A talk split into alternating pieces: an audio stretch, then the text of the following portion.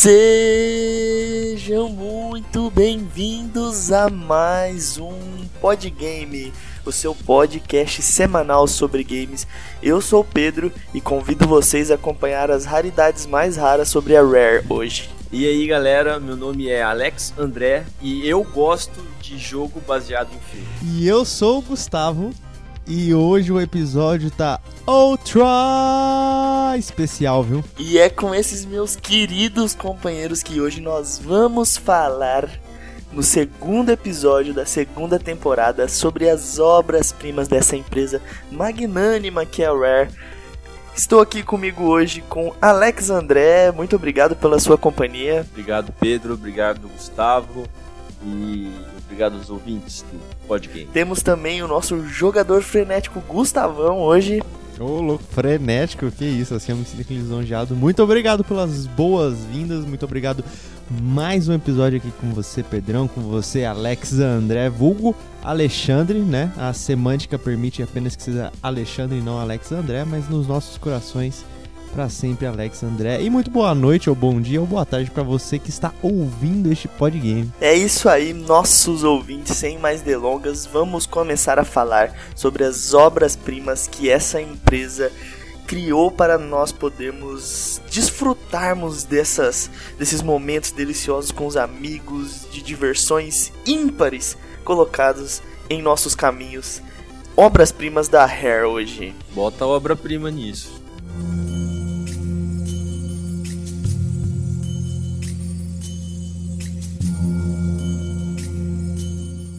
Vamos começar a nossa lista de hoje dos, das obras-primas da Rare com Star Fox Adventures. Lançado em 23 de setembro de 2002, quase no dia do meu aniversário.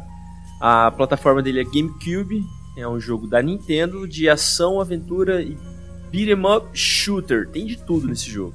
Star Fox Adventures sofreu uma mudança em relação ao estilo, visto em Star Fox e Star Fox 64 resulta resultando em um adventure similar à série Zelda, desagradando fãs mais ferrenhos da série. Mas essa alteração foi incrível. Quem jogou sabe que Adventures é brilhante. O início do que viria a se tornar Star Fox Adventures começou no Nintendo 64 como Dinosaur Planet. Entretanto, proximidade do GameCube, o projeto foi movido para o novo console. A estrutura básica de Dinosaur foi mantida, mas o protagonista foi substituído por Fox McCloud. Star Fox Adventures é visualmente incrível, detalhadíssimo, e não é por menos, a Rare sempre explorou o máximo dos hardwares dos consoles da Nintendo. Fox possui um cajado para se comunicar com Crystal e conta com as, as habilidades de seu parceiro, um pequeno dinossauro chamado Tricky. Sentiu uma referência de Zelda? E para aqueles que queriam voar com a Arwen, é possível viajar entre as diferentes regiões, apesar de serem fases curtas. Mesmo assim, é um game indispensável, repleto de bom humor e com o carisma dos personagens. Esse, essa história do Star Fox é, é, Adventures é interessante porque não, não apenas foi o, o último jogo que a Rare fez tendo a Nintendo como parte da empresa, que a Nintendo tinha 49% da Rare, mas foi também um jogo que. Assim, um jogo de dinossauro. E quem fez essa mudança foi o pai do Mario. Alguém me ajuda a lembrar o nome dele, eu não lembro. Mas ele Shigeru. Ele, Miyamoto? O Miyamoto, esse, esse, esse A lenda. Desculpa aí, eu não tô tentando faltar respeito, nintendistas. Mas. ele ele recebeu uma, uma prévia desse jogo e, e, percebeu que ele se encaixava se encaixaria muito bem no mundo de Star Fox e a Rare obviamente concordou não tinha muito por que dizer não àquela altura, né? E a gente tem hoje. Eu nunca joguei Star Fox Adventures, mas se alguém botasse na minha mão, toma esse GameCube emprestado aí, eu adoraria zerar ele. É interessante você ver que ele era um projeto de um jogo de dinossauro. E aí eles falaram: tá, coloca o Star Fox aí. E aí tem o Star Fox no meio de um monte de dinossauro. É um projeto de dinossauro e mete a raposa no meio. Tipo, essa raça só. E daí coloca o, a, nave, a nave pra ir de uma parte pra outra pra falar que é Star Fox ainda. Pronto, fechou. Era isso. Só que assim, o jogo é incrível, cara. É, eu não cheguei a jogar, eu acho que ele sofreu um pouco com o fato do GameCube não ter conseguido um sucesso de vendas tão grande, né? O GameCube vendeu bem, porém foi meio nichado as vendas dele, né? E acho que ele sofreu um pouco com isso, não consegui jogar ele. Assisti bastante coisa sobre ele na época, eu sempre fui muito fã de, de Star Fox. E, cara, quando eu vi aquilo, eu falava, velho, não é possível. Os caras fizeram um Zelda de Star Fox e eu não vou poder jogar, velho. Porque o jogo é muito parecido mesmo, os gráficos são lindos, a forma de explorar, a forma que o jogo a forma que o jogo se desenvolve, a gameplay dele é muito parecida com a série Zelda. É, eu lembro. Vamos até fazer uma. dar uma recapitulada aqui, né? No, no episódio anterior. Que havia aquele problema, né? Que o Shigeru Miyamoto tinha falado, né? Que o Donkey Kong Country não era nada demais. Eu não sei se os nossos ouvintes lembram, mas no episódio anterior a gente chegou a comentar sobre isso, né? Que o chefão na época, né, o Miyamoto, ele chegou a fazer essas críticas ao Donkey Kong Country e quase a todos os jogos que a Rare fazia. E é curioso, né, você pegar essa, essa parte do desenvolvimento aí, né, e justamente ele falar que o Star Fox combina com o jogo que estava fazendo, né, que era esse jogo de dinossauro, que aí virou o Star Fox. E aí o jogo, você você vai olhar bom, pelo menos antigamente, né? As críticas que eram sobre esse jogo era tipo, isso aqui não é mais Star Fox. Cadê as naves? Cadê as coisas? Cadê isso aqui não é, não é Star Fox mais. Isso aqui virou outra coisa, né? Por isso que tem muita semelhança até mesmo com Zelda, né? Mas por outro lado, teve muita gente que falou: "Nossa, esse Star Fox é muito bom, porque você tá, tá no chão, tem a aventura é muito boa, gameplay é bem gostosa, padrão Zelda mesmo, né? Padrão de qualquer jogo. Zelda, mesmo molde ali. Então, na minha cabeça, eu acredito que isso meio que foi uma, um, um, um, golpe ali do Miyamoto já querer dar uma fundadinha mais ainda na Rare, né? Que já não tava nos melhores momentos com a Nintendo. Ele falou, tipo, não, vamos. vamos... Esses, esses americanos vão fazer tudo errado com o nosso Star Fox. Então aí a gente vende eles e acabou. A gente não precisa mais quebrar a cabeça com eles. E aí deu o que deu, né? Foi o último jogo exclusivo ali da Rare pros consoles, né? De, de mesa pra, pra Nintendo. Foi bem dividida a opinião, mas se hoje em dia você não ligar para isso, ainda mais que é praticamente é, não sai mais jogo de Star Fox, né, para as plataformas da Nintendo, eu acho que é um jogo bem divertido aí para você aproveitar, para você assim, se você gosta muito de Zelda, você vai gostar muito do jogo. Se você gosta de Star Fox, das navinhas, é uma boa também, porque o jogo tem ali as suas partes com naves, mas obviamente a maior parte delas é com o pé no, nos planetas, né? Um pé no chão mesmo e você vai ter que viajar entre os planetas, né? Então é um, eu diria até mesmo que ele é um Star Fox um pouco mais completo, né? Só que com menos naves. Eu acho que quando houver o Star Fox, tudo bem que eu não vi o Star Fox do, do Wii U que saiu, né? Mas se tiver um Star Fox ali que mescla muito bem ali a parte de nave e a, essa parte de aventura do Star Fox Adventure, acho que seria um Star Fox é, 100%. Eu, eu percebendo, a gente falando de Star Fox Adventures, que a gente, eu pelo menos conheci como Star Fox 64. Eu não sei se teve um Star Fox antes desse, teve? Teve, Super Nintendo. Super Nintendo lá que rodava 10 frames, o primeiro jogo 3D do Super Nintendo, primeiro e único, eu acho, né? Jogo 3D do Super Nintendo que, mas assim, Pode crer. é aquele jogo que você só vê polígonos praticamente. Só polígonos mesmo. 64, que foi o mais famoso, Star Fox é, 64, né? Delícia demais esse jogo. É uma é uma é um eu diria que é um estilo, uma cultura da Rare, entende? De focar no personagem. Então a, a, Rare ela, ela pega e coloca o centro de tudo nos personagens dela, no Banjo, no Conker, no Donkey Kong quando podia, agora no Star Fox, nesse exemplo que a gente está falando. E eles não tinham medo de, de só fazer uma coisa diferente, entende? Pega o, o, o Banjo de um jogo de corrida e coloca no plataforma 3D, quebra-cabeça e é isso aí. Faz um, um Star Fox, um jogo de nave e depois coloca ele num RPGzão mundo aberto estilo Zelda. E isso não é nem influência da Nintendo, eu diria, porque lá atrás, quando eles ainda eram Ultimate, eles tinham o Saberman e o Saberman original ele tava numa floresta é, lutando com espada num outro, num outro ele era um mago, ele fazia magia, no outro ele era um cavaleiro, então eles era, era o personagem, mas como que eles vão colocar, eles não tinham restrições. Eles colocavam nos mais variados mundos e estilos. Uma noção, até quando nesse jogo do Star Fox Adventures, quando você pega um item, ele levanta o item pra cima, igual o Link quando, quando abre um baú, sabe? Só não faz a mesma música, né? Mas é, É. exatamente, é, parece que pegaram mesmo, a mesma linha de animação do jogo e pá. e botaram tá lá. o outro boneco. É, exatamente. Mas, cara, o jogo é lindo, cenários muito bonitos, muito coloridos, típicos da Rare. É uma excelente pedida aí. Se você tem um GameCube, jogue Star Fox e empresta pra gente depois. Se você tem um Wii também, né? Pode. Se tiver o Wii, o controle do, do GameCube também pode.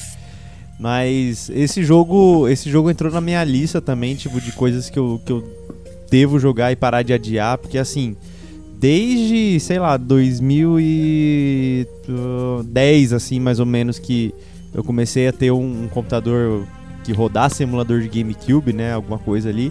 Eu já tava namorando esse Star Fox Adventure, porque eu também já tava na vibe de jogar todos os Star Fox, né? No caso eu joguei dois, né? Eu só terminei o do 64, mas porque o do Super Nintendo pela madrugada, né? Pra mim não tem nem tem nem jeito de continuar a jogar depois da primeira fase, porque realmente é, era uma coisa que era só pra ser inovação. Mas o Star Fox Adventure entrou na minha lista por ser um jogo de aventura muito decente de, de, de um tipo de jogo que não precisava ser aventura e conseguiu fazer um papel muito bom, né? Ele só foi realmente prejudicado porque a galera que esperava um Star Fox de nave não teve 100% nave, né? Vamos dizer assim, teve 20% de, de nave no jogo, mas não tira os méritos da qualidade que o jogo realmente tem.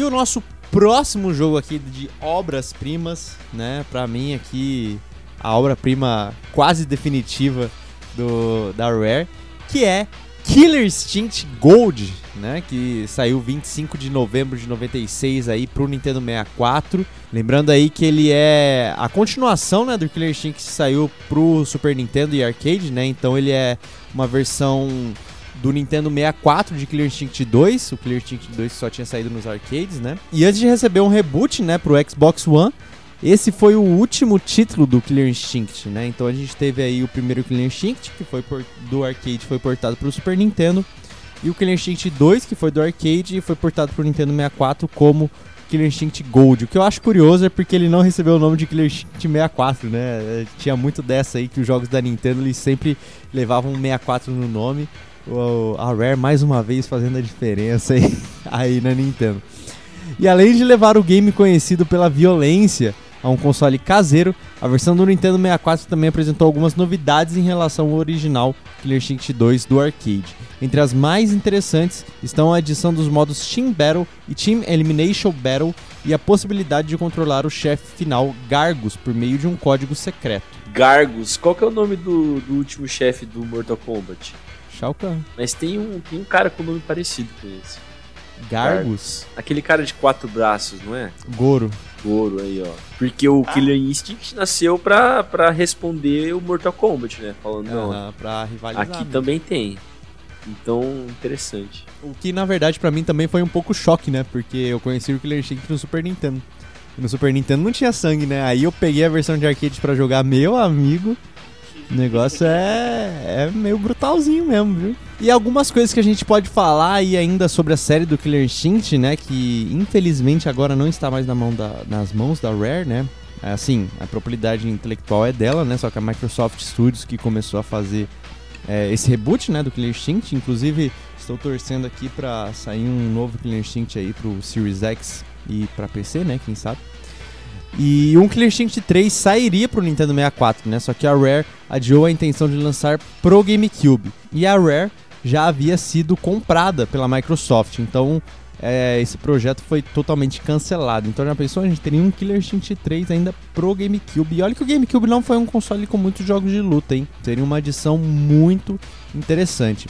Fora isso, foi cogitado também um filme do jogo, só que a Fox Film ela é proprietária de uma série com o mesmo nome, Killer Instinct. Então, realmente ia ser complicado você ter um, um filme baseado em Killer Instinct que não ia ser esse nome, obviamente, né? Então perderia aí, talvez, uma parcela de público, né? E também a franquia recebeu HQs em sete partes de conteúdos não canônicos, bem como cards colecionáveis dos personagens do game. confesso que eu nunca cheguei a ler sobre essas HQs. É, para ser sincero, eu só comecei a me interessar na história do Killer Instinct mesmo nesse reboot. E que aí você vai ver que realmente não precisava se importar com a história porque ela não é muito interessante. De, pera, desculpa, tem história? Tem história, por incrível Eu que achei que era só porrada, porrada, sangue, cara de Eu achei- fogo, cara eu- de é. gelo. Achei que era só os caras, o ninja batendo no robô, só, tipo, saindo a porrada tranquilo ali, sem perder a Cara, eu jogava Killer Instinct no arcade, lá num lugarzinho chamado Playland, que tinha aqui. Ainda tem. Sim. E... Ou disso, hein? Não, na verdade não, não tem Era mais. bem da tem o hora. espaço, mas não é, É, mais mudou o Playland. nome. Mudou o nome. Pô, fiquei mó Você jogou também nem- no arcade, Pedro? Joguei bem pouco, eu joguei muito mais no Nintendo 64 mesmo. Eu locava a fita. Eu não tinha a fita do Killer Instinct. Só que eu locava muito a fita do, do Killer Instinct pra jogar com os amigos, né? Que aí a galera ia em casa no final de semana, eu tinha um jogo que eu tava jogando pra zerar mesmo e eu locava o- um jogo de porrada pra bater nos caras, né? O cara escondia a fita que ele tava zerando pra Nossa. ninguém falar que quer jogar, tá ligado? Não, só tem esse jogo aqui que eu coloquei aqui só, gente. Ah, vai jogar meu Zelda não, fi. Ah, é, mas mexer no salve do cara, não é como se desse pra criar uma outra, um outro É, save, né? O pior é que, É que nessa cê- época não tinha como, né? É, que você não tá entendendo. E Você tinha que rezar pra você entregar o cartucho na locadora e o cara não zoar o seu save, tá ligado? Nossa, pode crer. Imagina, você chega na outra semana, você pega de novo e o cara começou um jogo novo. Ou passou três castelos. Putz, Caraca, já Você pensou? perdeu tudo. O cara passa Oi? três castelos, é pior que ele dá game novo, eu acho. Ah, ah, bom, talvez. É, né? Naquela época com certeza era, porque você não podia acompanhar pelo YouTube, né? YouTube naquela época, né? já pensou em 90 e poucos? Mas e aí, qual personagem que vocês jogavam? A gente já sabe que o Xande jogava com o Cinder, né? Que ele já falou no outro episódio. É, o Homem de Fogo, né?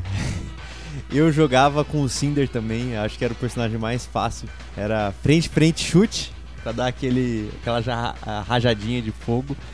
Mas eu sempre quis muito querer saber jogar com o Diego, que era o ninja, e com o Fulgor, que era o robô com as, com as lâminas de, de choque lá, que era uma... Nossa, acho que o design do Fulgor pra mim é um dos melhores personagens assim de jogos de luta Eu só jogava de Saberwolf, mas porque eu gostava de lobisomem mesmo. Eu um achava ótimo- é um difícil. motivo. Eu achava difícil jogar com ele. Eu achava que ele era muito pequenininho, tá ligado? Os golpes não chegavam nele, tipo, parecia que ele não esticava a perna, se dava tipo uma rasteira, sabe? Não alcançava o cara. Ficava- Mas ele tinha esse nerf aí mesmo, cara. Ele tinha esse É. nerf aí. E dar combo nesse jogo era uma coisa deliciosa, né? Você ouviu o narrador gritar Ultra Combo! Não, mas o, o amiguinho do lado. Eu nunca ouvia isso, não sei porquê. o cara não fazia os combos, tá ligado? Ele- Não, mas o Ele- mais prazeroso, o mais prazeroso é você escutar o Combo Breaker, porque você tá lá apanhando, apanhando, e de repente você cancela o combo do cara no meio. Você fala, é, vai, continua me batendo aí, vai, pra você ver se não quebra o seu combo. É. Aí você já dá o Combo Breaker e já emenda o seu combo, e o cara não consegue dar, e, nossa, virada ali linda, na certa.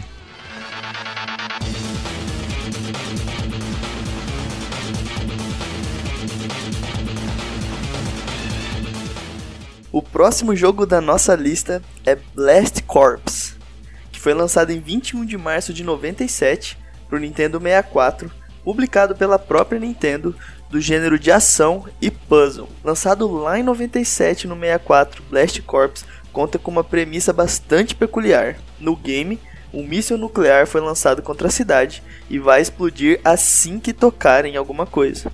Desse modo, resta o jogador usar veículos de demolição para destruir prédios, fábricas, lojas e basicamente qualquer coisa que estiver no caminho da bomba atômica. Além da escavadeira e caminhões pesados para realizar o trabalho de demolição, o game também oferece alguns mecanismos menos tradicionais, como robôs equipados com bombas.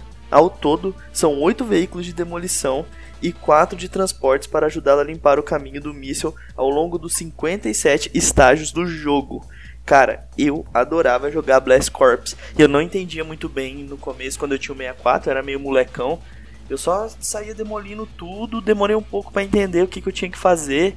Mas, cara, esse jogo ele era. Tipo assim, no começo, ele não tem explicação nenhuma. Esse jogo não tem menu, ele não te dá uma dica de nada. Ele simplesmente te joga no mapa, você é um carinha, você tem que entrar em, nos bagulhos de demolir e demolir as coisas. E se você não sabe isso, você vai perder o jogo. Até uma hora que você perdeu o jogo, quantidade de vezes suficiente que você fala: Puta merda, é isso que eu tenho que fazer. E é isso, cara. De tanto quebrar a cabeça, você consegue descobrir. É resquício, né? É resquício porque o Blast Corps foi o primeiro game de 64 que eles fizeram. Então eles ainda estavam muito com uma cabeça de da geração anterior. É, eles estavam ainda pegando como que ia ser, né, o todo a arquitetura do Nintendo 64, né? Mas aí você pensa, né? Se no, se no episódio anterior a gente falou que o, o GoldenEye demorou tanto para sair, né? Que o Nintendo 64 não tinha saído. Imagina o Blast Corps, que, tipo assim, é um jogo que você tem que fazer por entrega mesmo, né? Tipo, a empresa tem que entregar alguma coisa. E é o começo da geração e você ainda também não tinha o console necessariamente para você saber o que você vai fazer, né?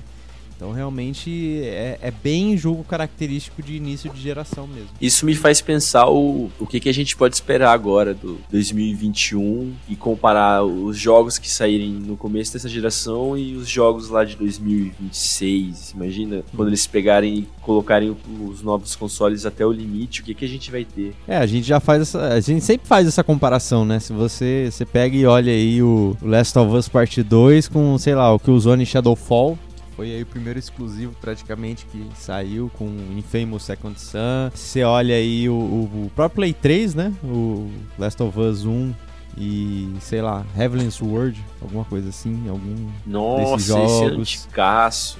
Aí você ainda vai indo aí o PS2 com o God of War 2, que foi também um dos últimos jogos, com, sei lá. É porque também pega muito o jogo é, entre gerações, né? Que o pessoal sempre faz para uma geração e para outra ao mesmo tempo. É porque hoje em dia tá mais fácil fazer isso também do que antigamente, né? Você não vê ali o jogo de Super Nintendo que saiu também pro Nintendo 64, né? Você, você vê os jogos do Nintendo 64 só e talvez alguns do Nintendo 64 pro, pro GameCube, né? Acho que teve alguns casos, se eu não me engano. Se eu não me engano, até o Ocarina of Time Master Quest, eu não lembro. Não lembro se o Master Quest ele saiu só pro 64, saiu pro GameCube. Mas ele foi um jogo que saiu no Nintendo 64. Se saiu no GameCube, é, é... dá pra você usar essa, essa comparação mesmo. Eu vou falar pra você que se saísse um jogo no Peak Blast Corps hoje em dia, eu ia querer jogar, velho. Porque eu lembro que eu passei muito tempo jogando esse jogo. Era um dos jogos que eu gostava muito de locar. Muito. E eu demorei muito para conseguir zerar ele. Ele. Cara, é... o jogo é muito doido mesmo, assim, cara. É. E ele te dava uma liberdade muito grande pra você ficar andando com os carrinhos. Tipo, era um GTA sem ser GTA no 64, tá ligado? Um GTA de começar a explodir coisas, né? Ao invés de dar tiro é... nas pessoas, você explode coisas. E, e você ganha dinheiro explodindo as coisas. E, tipo, nem dá para saber direito no que, que você vai gastar esse dinheiro, mas você ganha ele. E o jogo também, ele não tem mapa. Tipo assim, você tá jogando a fase, ele não tem mapa, minimapa ali. É, tipo, tudo branco. Só mostra onde você tem que ir com objetivo. E quando você pega o robô, tipo assim, o jogo você pode dirigir carro, pode dirigir caminhão, você pode dirigir escavadeira, você pode dirigir um monte de coisa. Só que quando você pega o robô, você consegue voar com ele e te dá outra dinâmica de jogo, velho. O jogo ele é, era muito divertido pra época, apesar de ser bobo a, a ideia dele, assim, sabe? E aí você pensa, né, mano? Molecada, carro, robôs gigantes, destruição. Você pode não estar tá entendendo nada. Mas realmente tá a coisa mais divertida do mundo, né? É exatamente esse sentimento que dá jogando Blast Corps, cara. Tipo assim, destrói da maneira que você achar que tem que destruir, velho. E foda-se. E vai destruindo. E, por exemplo, tem uns robôs que eu lembro que você vinha voando assim, aí ele dava tipo uma cambalhota e descia com tudo no, no prédio que você tinha que destruir. E aí você ganha dinheiro por isso e tá bom, continua destruindo, tá lindo, é assim que vai só não deixa a bomba encostar, que se encostar acabou. O mais engraçado é que era bem isso mesmo que é, esse é o tipo de jogo, na verdade, que você joga ali sem se preocupar com nada, né? Tipo, ah, eu vou jogar aqui pra destruir as coisas. É basicamente isso o jogo, né? E você quer coisa mais divertida que isso? Na época que a gente é moleque, velho, não tem. Exatamente. Por isso, por isso que esse era o problema também, né? Tipo, a gente não entendia inglês, não entendia nada, não falava nada, a gente não tinha ainda a mesma intuição que a gente tem hoje em dia, tipo, ó, tem que fazer tal coisa, tem que ir pra tal lugar. Então, quando você era criança ali, mano, só anda com só de andar com carro já era demais já.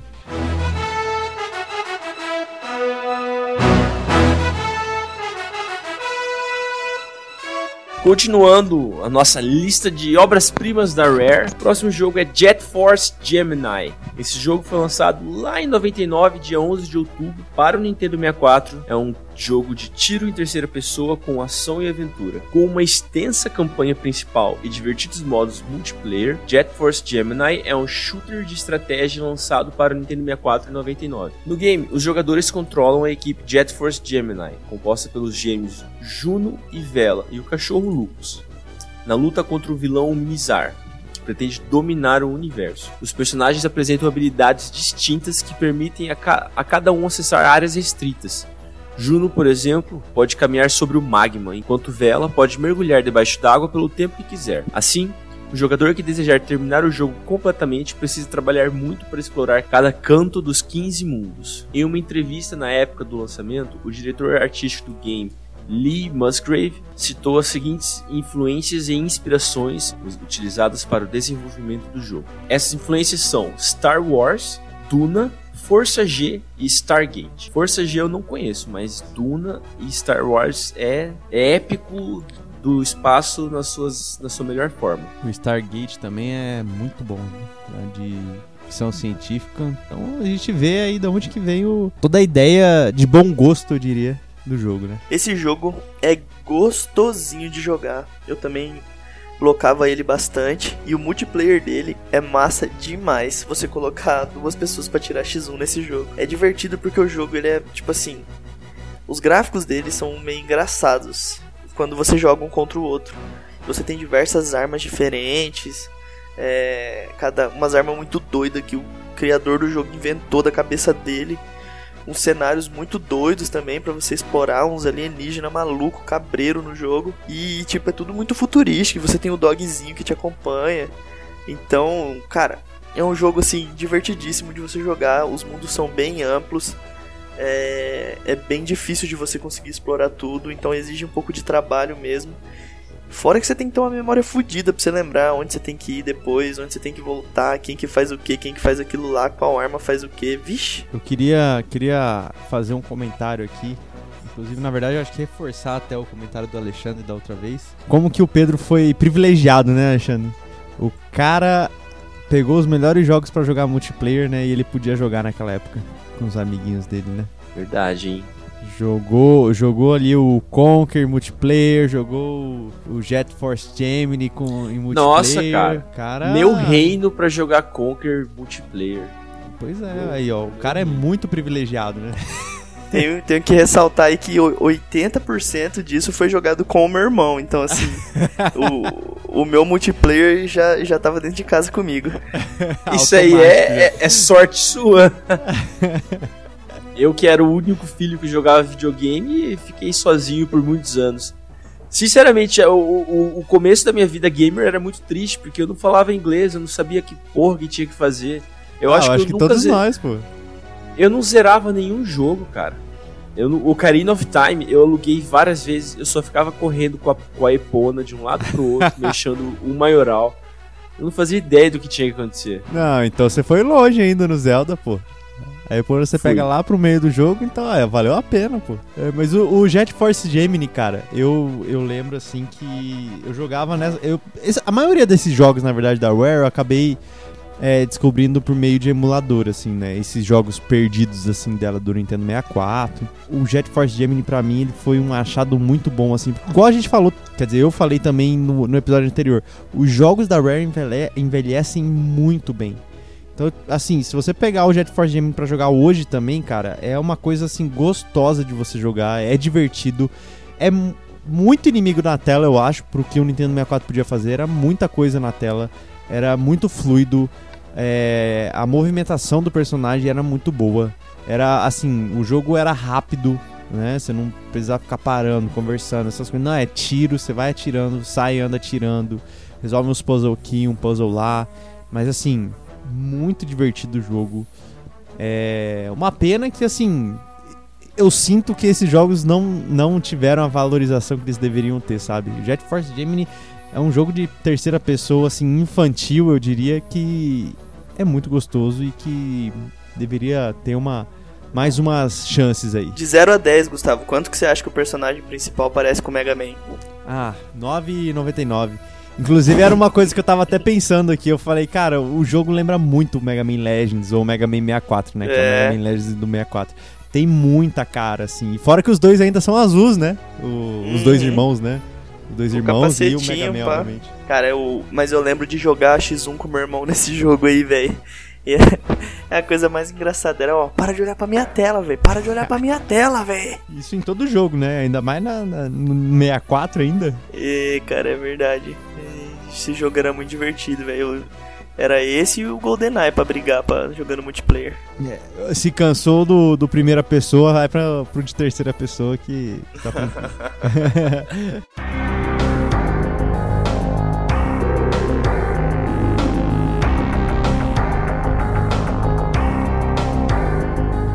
E o próximo jogo aqui que, que você deve jogar da Rare, se você não jogou todos esses jogos ou algum jogo que tá nessa lista, você tem que jogar todos, inclusive este que vem agora em sequência na lista, que é Perfect Dark, né? Ele foi lançado em 22 de maio dos anos 2000 pro Nintendo 64, né, do gênero FPS e Stealth. Ele é estrelado pela agente Johanna Dark.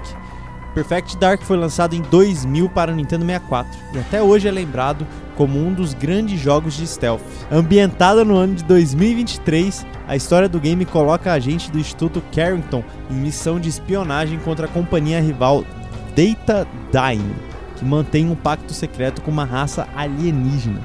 Mesmo que o jogo seja totalmente baseado em 007, ele possui muitas melhorias de jogabilidade e também melhorias gráficas. A iluminação é muito superior à de 007. Você pode ligar e desligar as luzes, usar óculos de visão noturna. O maior diferencial é que os tiros iluminam o ambiente, coisa que não faziam anteriormente. O grande diferencial de 007, além da história, obviamente, é o multiplayer. E vale a gente ressaltar aqui uma curiosidadezinha, né? Que ele foi lançado simultaneamente uma versão pro Game Boy, né? Embora ele tivesse o mesmo nome, os jogos eram totalmente diferentes. Porém, tinha uma interatividade entre os dois, né? Através da Game Boy Camera. Era possível captar a imagem do rosto do jogador e, pelo recurso Perfect Face, colocar ela em seu personagem para jogar o multiplayer. Esse recurso foi removido no final e há muitas controvérsias sobre o motivo para a retirada do mesmo. Alguns dizem que foi por questões técnicas, pois ele, ele deixaria o jogo muito lento, mesmo com pacote de expansão. Outros dizem que a funcionalidade incitaria a violência entre os jogadores. Cara, Perfect Dark pra mim é um jogo que infelizmente a Nintendo deu uma boicotada muito legal, né? Que já não tava muito legal com a Rare. Mas é um jogo. O mesmo, o mesmo caso que o Alexandre falou antes, né? Tipo. Começo de geração e aí você compara do final de geração, né? O Perfect Dark é totalmente final de geração do Nintendo 64. E aí você pode até comparar o gráfico, né? Do Perfect Dark com o Blast Corps que saiu no início da vida do 64. Cara, era surreal o que tava na época. Eu acho que é, haviam até quesitos que ele superava o jogo do o Medal of Honor, né? Pelo menos é o FPS que eu mais tenho em mente do Play 1. E pra mim, Perfect Dark superava assim muito fácil o Medal of Honor 1 e o Underground. E, e eu sentava e chorava assim, porque eu não podia jogar nem Perfect Dark, nem GoldenEye, né? Só tinha Nintendo 64. E pra mim, cara, Perfect Dark foi o jogo que assim, quando eu aprendi a emular, eu falei, não, agora eu vou jogar essa belezinha. É meio complicado, né? Porque quando você não tem um controle pra jogar e tem que jogar no teclado, você apanha muito, né? Fora que você não usa o mouse pra mirar, então. Véi, mas eu vou É. falar pra você que usando o controle de 64 nada é fácil. Aquele controle é, não, com certeza. não, ajuda nada, nada. Isso com certeza. Mas, por exemplo, você pode. Se você jogasse no emulador com um controle, né? Já ia dar uma facilitada do que você jogar no teclado. Mas, Mas vou te falar um negócio, cara. Perfect Dark é o GoldenEye melhorado. Perfect assim, Dark tipo, é perfect. Esse comentário foi infame. É o, é o GoldenEye Perfect. é o GoldenEye Perfect. Porque eu vou te falar, cara, eles melhoraram muito o jogo, realmente, igual você falou. A Nintendo deu uma boicotada forte nesse jogo, cara. É. Porque, mano, ele é coisa linda de você ver. Naquela época, você não tinha jogo de FPS tão bom assim. E Perfect Dark te trazia um mecanismo de stealthzinho gostosinho de você jogar, uma ambientação massa, com aquela pegada futurista. Ele era um jogo bem rápido, assim, tipo, não era travado. E, mano, sobre essa função aí de colocar sua, seu rosto no personagem, eu tenho certeza absoluta que tinha muita gente que não colocava o rosto, não, hein? Eu também, ainda mais aquela câmerazinha do Game Boy. Meu amigo, devia ser uma, uma coisa horrenda, pra ser sincero. Rapaz, eu tô vendo aqui um gameplay do Perfect Dark. Tem uns. Tem um ZTzinho mesmo, cara. É bem. Que nem no Doom que você pega e teleporta pro inferno. Ele, ele vai até o final pra completar a viagem de quem tá jogando. Tem, cara. Ele. Ele era muito. A inteligência artificial dele era bem, bem boa, né? É, muito superior ao do, do GoldenEye, que já era uma coisa assim, bem fora do, do padrão na época, né? A gente chegou a comentar lá que o GoldenEye implementou aí headshot, né? O tiro silenciador faz diferença, essas coisas. Mas o Perfect Dark levou esse para um outro nível, assim, muito bom. E voltando no, no Game Boy aí, né, da foto, eu, eu achei justo, mas eu achei também meio meio bobo, assim, o motivo deles falarem que é porque vai incentivar a violência, porque você botou a sua cara no jogo e aí você vai dar a cara, você vai dar tiro no seu amiguinho. Faz sentido assim, mas ao mesmo tempo não faz, porque, tipo, ele não vai conseguir. Naquela época, né? O Game Boy não conseguia produzir a imagem assim, né? Do, do seu rosto, né? E tal. Então, não sei. é- Ó. é- são tecnologias diferentes. Eu vou dar um exemplo de um jogo também da Nintendo e aí vocês tomem por vocês mesmos a, o entendimento que vocês quiserem, beleza? É. No jogo do Pokémon tinha um golpe que você podia gravar o seu áudio e conforme mais alto fosse o seu áudio que você tivesse gravado no jogo, maior era o dano que o golpe soltava. E na hora que o Pokémon usava esse golpe, ele soltava exatamente o áudio que você tinha gravado. Então você já percebe, o golpe foi proibido em competição e jogo online. Por que que você acha? Tinha muito amiguinho se xingando. E o que eu quero dizer é que a galera com certeza não tava colocando foto do seu rosto pra jogar Perfect Dark. é verdade. Era isso que você tava falando. Paia. É. é. De repente você vira assim, você vê um cara vindo pra cima de você, você fala, e que que é isso aqui? Você vê um cara que literalmente é um cara de pau, né? Eu não queria falar isso, mas já que você falou. Entendedores entenderão. Eu não tinha pensado nesse, nesse, nesse motivo também, mas. Inclusive dá pra pensar outras coisas no áudio também do Pokémon, né? Eu, é, Não. dá pra. Não, eu pensei imediatamente em colocar o, o gemidão do ar. Ai, cara, é, foi justo então terem tirado isso mesmo, ainda bem. Foi, foi uma desculpa aceitável essa de que vai incentivar a violência. E ainda bem que não colocar. Quer dizer, eu não sei se ainda bem, né? Pô, ia ser engraçado. É, não se o seu filho de 5 anos estivesse jogando e você visse, É, né? com certeza, né? Com certeza. É, mas. Mas tem, tem que ver, né? Eu Acho que Perfect Dark não era pra criança também, né? Pô, o Perfect Dark tinha uma trilha sonora bem boa, cara. Bem boa mesmo. Ele tinha mesmo, era bem futurista, assim, bem. A ambientação Não. do jogo era muito boa também, não só a trilha sonora, né? É, e, e não, não sem trocadilhos, né? Mas a, a trilha sonora também, tipo, ela era moderna, mas meio obscura, assim mesmo, sabe? É um eletrônico, assim, meio dark, assim. Então, não, é, não era pra ser um trocadilho, tá ligado? Isso aqui É. fica. É um eletrônico perfeito e dark. É. É, E eu acho, inclusive, vamos nos preparar, né? Porque se o jogo acontece em 2023, daqui três aninhos, a gente vai ter aí os acontecimentos de Perfect Dark acontecendo na vida real aí, ó. Tomara. É, aí, ó. É só isso que tá faltando. Só isso. Porque 2020 tá que tá, né? tá daquele jeito.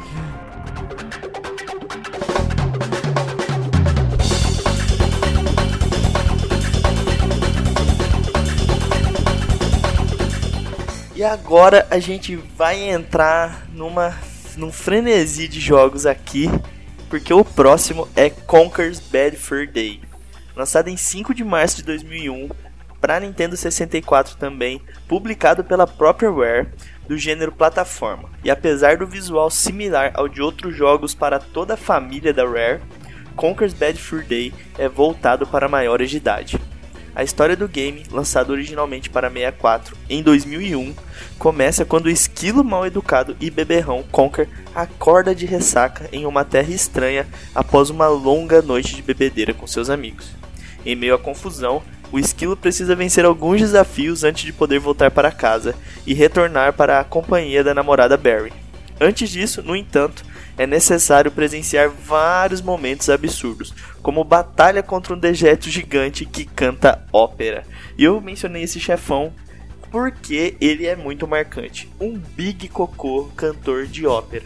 Esse jogo é o jogo do politicamente incorreto na época, velho.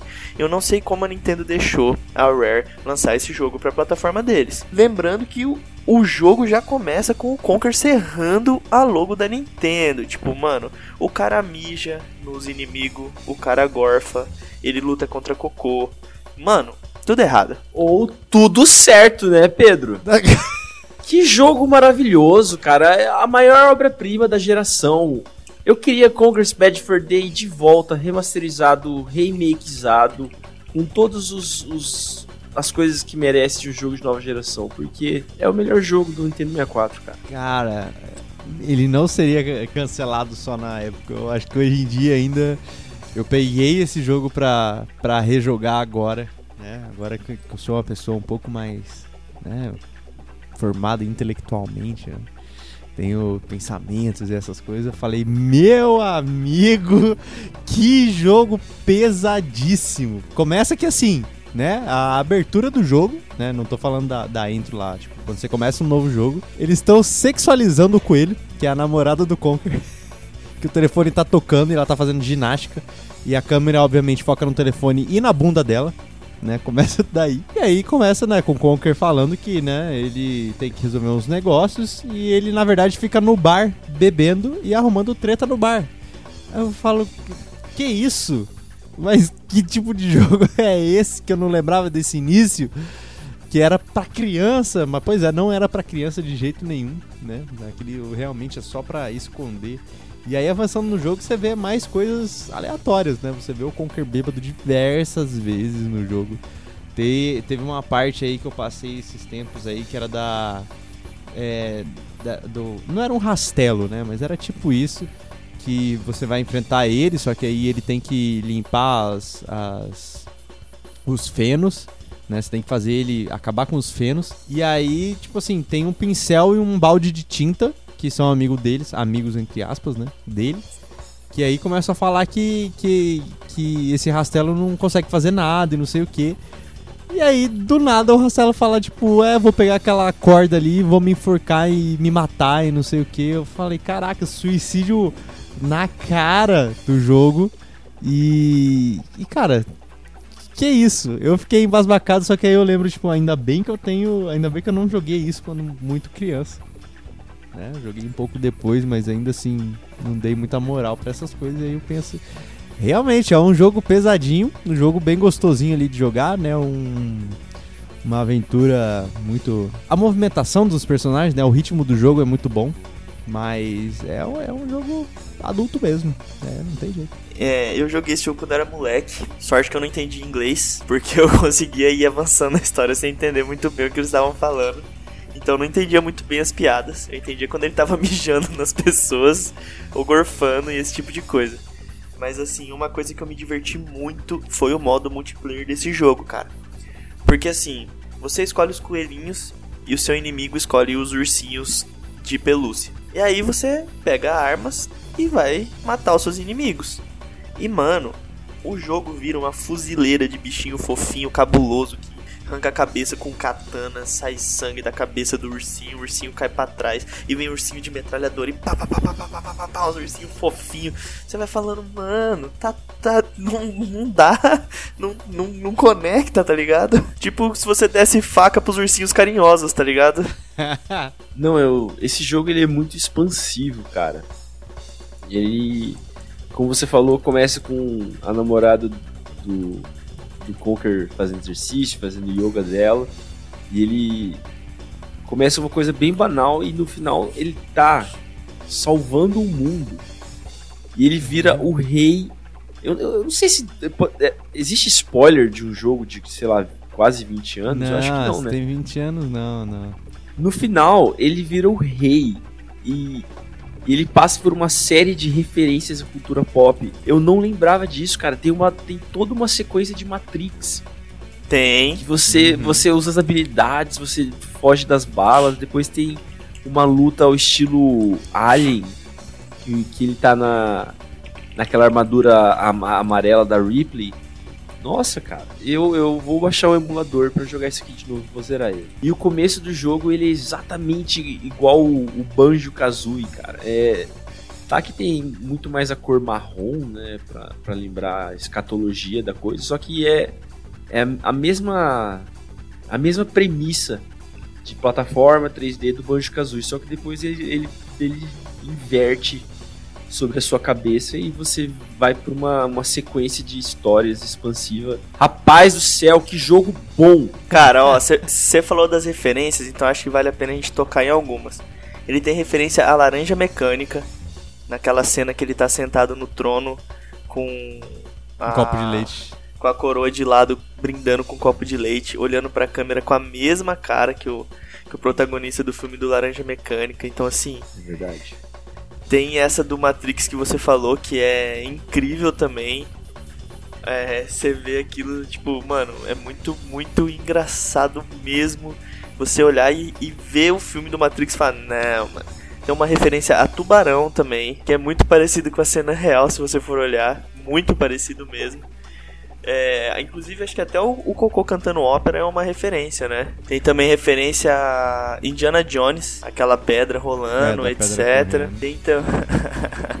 é muita coisa, cara, é muita coisa. Tipo, esse jogo ele é muito rico de, de referência. Na, na jogabilidade, ele é muito rico. É, ele é muito rico nas piadas, no, na- no quão profundas são a- as piadas que o, que o jogo faz. É, misturar violência, fofura com um monte de coisa. É, tem também, cara, putz, tem referência ao resgate do soldado Ryan nesse jogo, velho. Aquela cena da invasão da, da praia, sabe? Tem exatamente a mesma coisa e o Conkers lá no meio vendo tudo acontecer. Então, velho, o jogo ele é é uma obra-prima mesmo, completa, completa. Cara, e eu fiquei. Eu fiquei embasbacado que eu não lembrava como esse jogo tem palavrão, velho. Tem muito palavrão. Aquela raposinha é, doutora lá, aquela ra- raposa doutora lá que tá com, o chefão lá. Ela, que ela começa a xingar o cara de todas as formas. Tipo, eu vou acabar com isso aqui porque esse filho da. Ti, ti. Aí só começa a vir os pi no meio da conversa. Eu falo, que isso? O que, como que eu não lembrava disso? Tipo, muito palavrão. Acho que também porque por ser criança, né? Você não, não entende aqui direito o que, que tá acontecendo. E aí você começa a perceber que tá rolando uns palavrão ali suave. Tipo, obviamente censurado, né? Mas tipo assim. É, é- é claramente umas coisas tipo motherfucker, son of a bitch. Eu fico. Lembrando pessoal que o Conker recebeu uma. Não um remake, mas uma remasterização pro Xbox original e pro 360. E se pá, deve, deve ter pro One também, pro atual agora. E esse remake ficou. Esse, desculpa, esse remaster ficou muito bom. Os gráficos ficaram impressionantes, na verdade, se vocês pegarem pra olhar aí agora. Esse é o jogo que eu queria jogar. Dá vontade de comprar um 360 usado de alguém só pra jogar isso aqui. Eu tenho uma história com esse jogo que eu gostaria de compartilhar porque ela é embasbacante. Vou usar essa palavra. Compartilhe. Manda. Tinha um amigo que ele tinha essa fita. E se- não sei se vocês estão ligados, mas a fita do Conkers é uma das fitas mais raras do 64. Tô ligado. A fita, só a fita, sem a caixinha, sem o manual, custa 500 pila. Pelo menos custava antes, deve estar custando mais agora porque o dólar, né, tá nas alturas. Mas naquela época que a história aconteceu, custava 500 fucking reais. Beleza. Esse meu amigo tinha fita, faceiro, bonito, a fita toda originalzinha, bonitinha, tudo certinho. E aí o Nintendo 64 dele parou de funcionar, estragou o Nintendo 64 dele, não conseguiu arrumar, e aí ele também não foi olhar isso e deixou parado por muito tempo, né? Anos se passaram, anos se passaram. Até que um dia ele chegou e falou: Mãe, cadê as fitas do meu Nintendo 64? Aí a mãe dele olhou e falou: Ué, filho, eu joguei fora, não funcionava. E nessa pilha de lixo, ela mandou uma fita de Conker's Bad Fur Day que custava 500 mangos. Nossa. Tá, tá, tá apodrecendo em algum lixão agora. Já apodreceu já, né? Quando ele contou isso, a gente ficou triste, hein? Nossa senhora. E o pior de tudo foi que ele foi e comprou uma fita. Pagou 500 reais, adquiriu uma fita porque ele gosta muito do jogo. E ele tinha conseguido arrumar o 64 dele. É, eu queria então deixar a informação aqui pro nosso amigo Alexandre que se ele quiser jogar, na verdade ele não precisa nem comprar o 360, ele pode comprar um Xbox One, né? Que você pode comprar na loja que ele vai ter a retrocompatibilidade aí e custa, né, para você comprar um original aí, né, ajudar a indústria e a Rare ver que Conkers ainda faz sucesso por R$ 49,50 na Microsoft Store lá, então você consegue comprar e jogar nos consoles de hoje em dia, hein? O Live and Reload, no caso, né? Então, fica a dica aí, Alexandre. O, ele custa 50 reais? Não, qua é, R$ 49,95. Porra, cara, que- desculpa o palavrão, mas que sacanagem isso. O jogo foi lançado há mil anos, cara. Você não precisa ganhar dinheiro em cima dele. Coloca um preço acessível. Depende, você prefere cobrar R$ 49,95 por uma mídia digital ou 500 reais numa fita? Ó, vale abrir um, um parênteses aqui, eu tô É olhando, ó, verdade. e olha que loucura. A fita, só a fita, tá custando entre média de 600 reais, 670, 680 reais. Agora, se você quiser que venha na caixa, ela tá acima de 1.600 reais. Imagina, foram 50 mil unidades feitas só e tinha pelo menos uma aqui em Campo Grande. Quantas, quantas mais será que tinham aqui? Originais, né, no caso. É, piratinha podia ter umas mais aí. Eu lembro que eu locava esse jogo também, tinha na locadora. Alexandre, para Fala. mais um efeito comparativo, você prefere pagar R$ 49,95 né, na mídia digital ou você prefere pagar R$ 1.024,83 mais R$ 122,99 de frete para você poder jogar o Conquer do Xbox original? Você já me convenceu, Gustavo. Nossa, isso não dá certo em tantos níveis. Primeiro Pois porque eu ia é, ter que cara. comprar um Nintendo 64. Não, eu tô falando do Xbox aqui no caso. Essa já é a versão é o remaster, já o remake. Tá bom, eu acho que 50 reais vale. Se eu tô falando tão bem do jogo, né? Acho que é um preço ok. Ou você pode comprar o Rare Replay, que é 200 reais.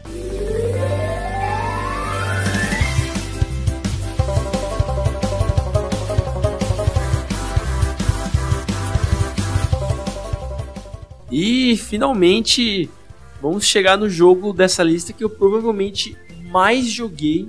Aí vamos colocar umas suas humildes 100 horas aí que eu devo ter jogado, talvez mais. Não sei, eu era muito pequeno e tinha muito tempo de sobra.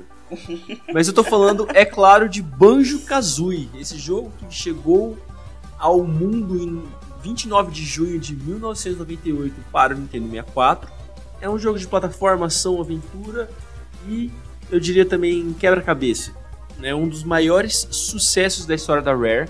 Banjo-Kazooie foi lançado para o Nintendo 64 em 1998. Após o sucesso da série Country e, e com GoldenEye 007, a aposta da Rare veio com um urso preguiçoso e dorminhoco e uma ave tagarela e impaciente. Banjo-Kazooie possuía muitos elementos baseados em Mario 64.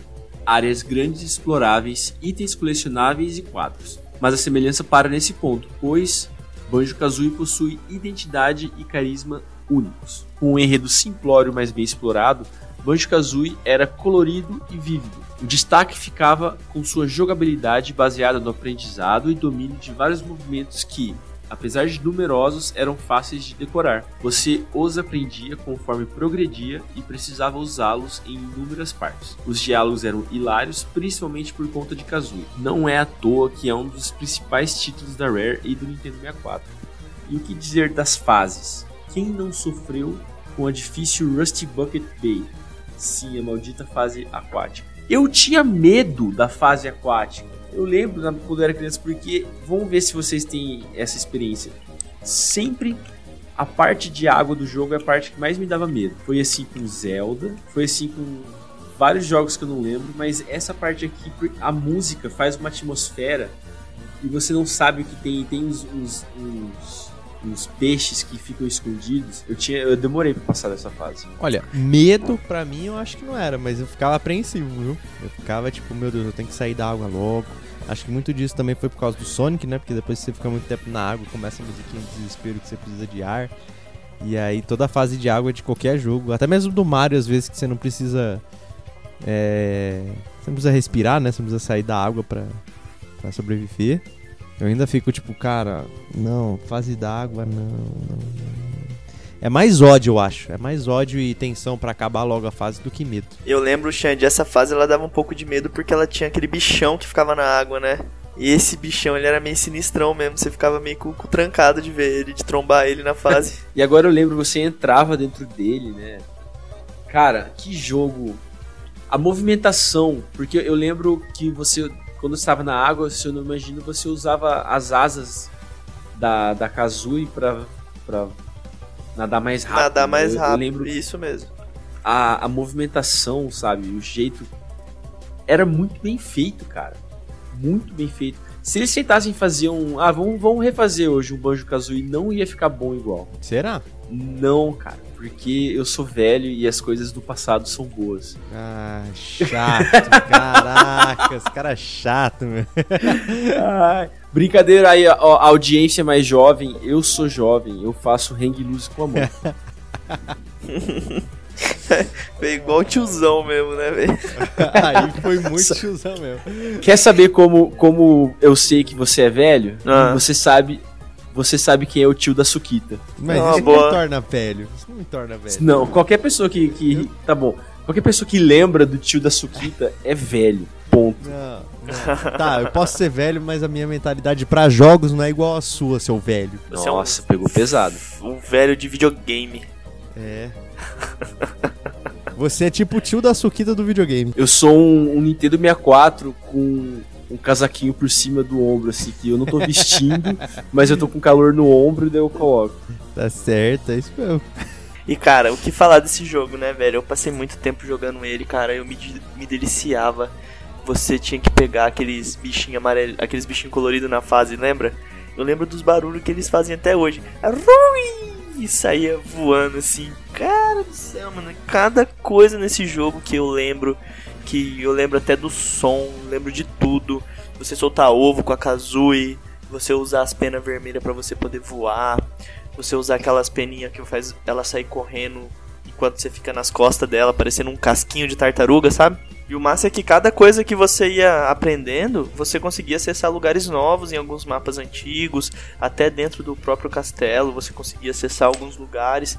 E isso dava uma dinâmica muito massa no jogo, porque você sempre queria descobrir qual era a próxima habilidade da Kazooie que você ia aprender. É, isso, isso vem do Donkey Kong 64, né, que também tinha esse de voltar com poderes novos para fazer coisas que não podia fazer antes. Só que era muito baseado naquele aquela mecânica de coletar banana, né? Tava chato, mas o Banjo Kazooie. O Banjo Kazooie eu acho que foi o Banjo e o Conker, porque eu não, não vou parar de pagar pau pro Conker, só porque a gente tá falando de Banjo. Mas esses dois foram o auge do plataforma 3D da Rare, na minha opinião. Cara, eu acho que vou ter que concordar com você. Eu fiquei pensando aqui. Falei, cara, eu acho que realmente são os únicos jogos assim de aventura em 3D que a Rare fez que que ficaram, assim, marcados mesmo, né? Tipo... É, e tem o Tui, que ele, ele vendeu mais que o Banjo Kazooie e foi Mas não é bom bem... igual. ele na verdade ele foi bem recebido pela crítica, mas não não marca que nem o Banjo Kazooie. Ninguém fala Banjo Tooie, todo mundo fala Banjo Kazooie. Uhum. Mas esse aí tá aí outro jogo que eu quero jogar ainda, o Tui. Banjo Tooie é bem divertido também, cara, mas é igual vocês mencionaram. O Banjo Kazooie foi a masterpiece, assim, com, com ursão, sabe? É, cada ambiente do, do jogo, cada mapa, cada, até o, o próprio mapa principal que você entra nas fases, é tudo muito bem detalhado. Parece que eles fizeram com muito carinho, sabe? Parece que eles falaram, cara, vamos fazer algo especial aqui. E eles conseguiram. Cada segredo, cada canto da fase tem alguma coisa que você pode achar. E, mano, é um, um jogaço do começo ao fim. Eu zerei ele umas duas vezes e se me der na mão de novo eu zero mais uma. Qual é. Eu vou falar as minhas e daí vocês falam as suas. A, a- as fases preferidas de Banjo Kazooie. Eu gostava muito da, da praia, porque é o lugar que você mais tinha liberdade pra voar com a Kazooie. Que você gosto. tinha aquele. aquele caranguejão gigante, né? Isso. Tem muita coisa pra fazer na praia, você tem que subir lá em cima, é é uma, é uma fase bem rica. E a, a fase do gelo, que também tem muito quebra-cabeça, muita coisa pra fazer e muitos personagens memoráveis. As corridas também. Já vou falar o meu, né? Que é o mesmo do Alexandre da Praia também. Pra mim é, é- Acho que é uma das fases mais divertidas, assim. É porque usar a Kazooie é muito legal, né? Tipo, você usar os dois é muito legal. E a do gelo eu detesto, porque é gelo, é, é quase fase de água e escorrega demais, e muito puzzle e. Não, não, não. Fico, fico com o da praia também. A do deserto também é bem legal, eu acho. Essa aí é a legal. minha, ó. Você sai daqui. É Oh, verdade. Porra. A do Já deserto. manda aí a do deserto. A fase. a- Eu gostava muito da fase do deserto, aquela fase meio do Egito lá, que ela também era uma fase bem aberta, com bastante mistério, bastante coisa pra você fazer, pra você se preocupar. E gostava da fase do pântano do jacaré, que era uma das fases que eu mais gostava, que você tinha que co- competir com aquele jacaré vermelho maluco lá pra você poder ganhar a peça do, do quebra-cabeça. E eu adorava aquele joguinho de comer as coisinhas vermelhas que saía do chão, tá ligado? A do pântano Essa- também é a mesma que tem uma a- que tem uma tartaruga lá e ela tá ensinando música pra umas outras tartaruguinhas. Mas essa do ponto é a minha. a que eu menos gosto, Pedro. É, é a parte É. que eu acho que o jogo fica. O jogo fica mais maçante. Você tem que fazer. É essa mesmo, da tartaruga também, a do pântano. Eu sei que achava fofinho a, a tartaruga ensinando as tartaruguinhas a cantarem. Era um jogo fofo, Banjo Kazooie era um jogo fofo. Gostava. Você tem essa fase do pântano, eu achava ela muito divertida, porque você virava o crocodilinho e você tinha que fazer um monte de coisinha com ele. E o banjo crocodilo é muito fofo, velho. Sim, cara.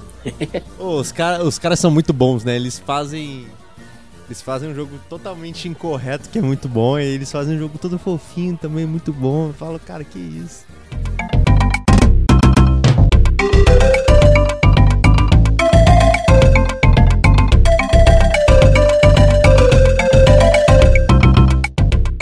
E agora, meus amigos, acho que, pra mim, chegamos no ápice da, da lista, né?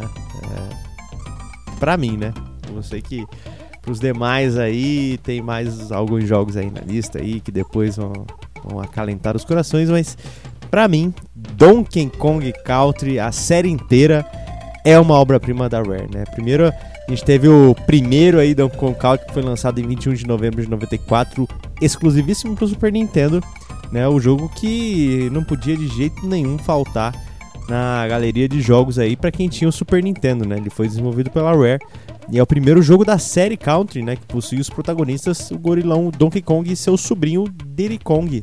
Né? No jogo, o vilão King K. Rool rouba todas as bananas da família Kong e então Donkey Kong e seu sobrinho percorrem toda a ilha atrás do tesouro em bananas. né? A gente já chegou a comentar no, no episódio anterior, né? Que o Miyamoto tentou sabotar, né? E ele que é o dono aí, né, o grande responsável pela franquia Donkey Kong, o Miyamoto ele se surpreendeu ao expressar a sua opinião sobre os jogos da série Donkey Kong Country que não era positiva, né? Segundo o lendário desenvolvedor, o game tinha mecânicas medíocres e só fez sucesso graças ao seu visual de qualidade, o que eu discordo, né? Tá ok, a mecânica do 1 ainda também talvez seja um pouquinho estranha, mas do 2 e do 3 ali são boas demais, além do visual, né? É um jogo muito gostoso de jogar. Outra coisa são as fases aquáticas, né? Por, por mais uma vez eu querer citar que fase aquática é uma droga. E, né? São difícimas nos games do Donkey Kong Country, na, na série inteira. As fases aquáticas dividiam as opiniões de todos os fãs e acabaram completamente cortadas das novas versões, né, do Country Returns aí que saiu pro Wii. Acho que ele teve uma versão pro pro 3DS, né, o Returns, e o Tropical Freeze aí que saiu pro Wii U e pro Switch, né? O motivo foi a falta de agilidade nos cenários demoravam mais que os tradicionais para fazerem, né? Ainda bem, agradeço muito. E outra coisa, né, que a gente tem o Donkey Kong original, né, que é o Crank Kong. Já no antigo jogo de fliperama, o personagem principal era chamado de Donkey Kong. Mas nos jogos do Donkey Kong Country, do Super Nintendo, o personagem parece bastante diferente, agora tendo um topete e uma gravata vermelha. Este é, na verdade, um descendente do Donkey Kong original, né? Ou seja, o Donkey Kong lá do fliperama, ele no Donkey Kong Country ele é conhecido como Crank Kong, né, que é o Kong Ranzinza, e passa os seus dias em uma cadeira de balanço reclamando da vida, vendendo dicas a Donkey Kong e seu sobrinho Diddy Kong. E a gente pode inclusive ver umas menções aí ao Mario, né, por ser um jogo aí que é o Mario contra o hoje Crank Kong, né, falando que às vezes tem umas linhas de diálogos lá que ele fala mas aquele rapaz de chapéuzinho vermelho e não sei o que, não sei o que lá. Então tem umas referências aí que confirmam que o Crank Kong é o Donkey Kong do, do fliperama original aí, o que foi uma sacada bem legal, viu? O, o que explica também o Donkey Kong aí que a gente conhece hoje em dia, né? Esse da gravata vermelha. Você não tem nenhum problema mesmo com o, com o Mario, né? Assim, nas coisas que eles aparecem juntos, assim, eles não são tretados. Então é uma coisa uma coisa bem legal.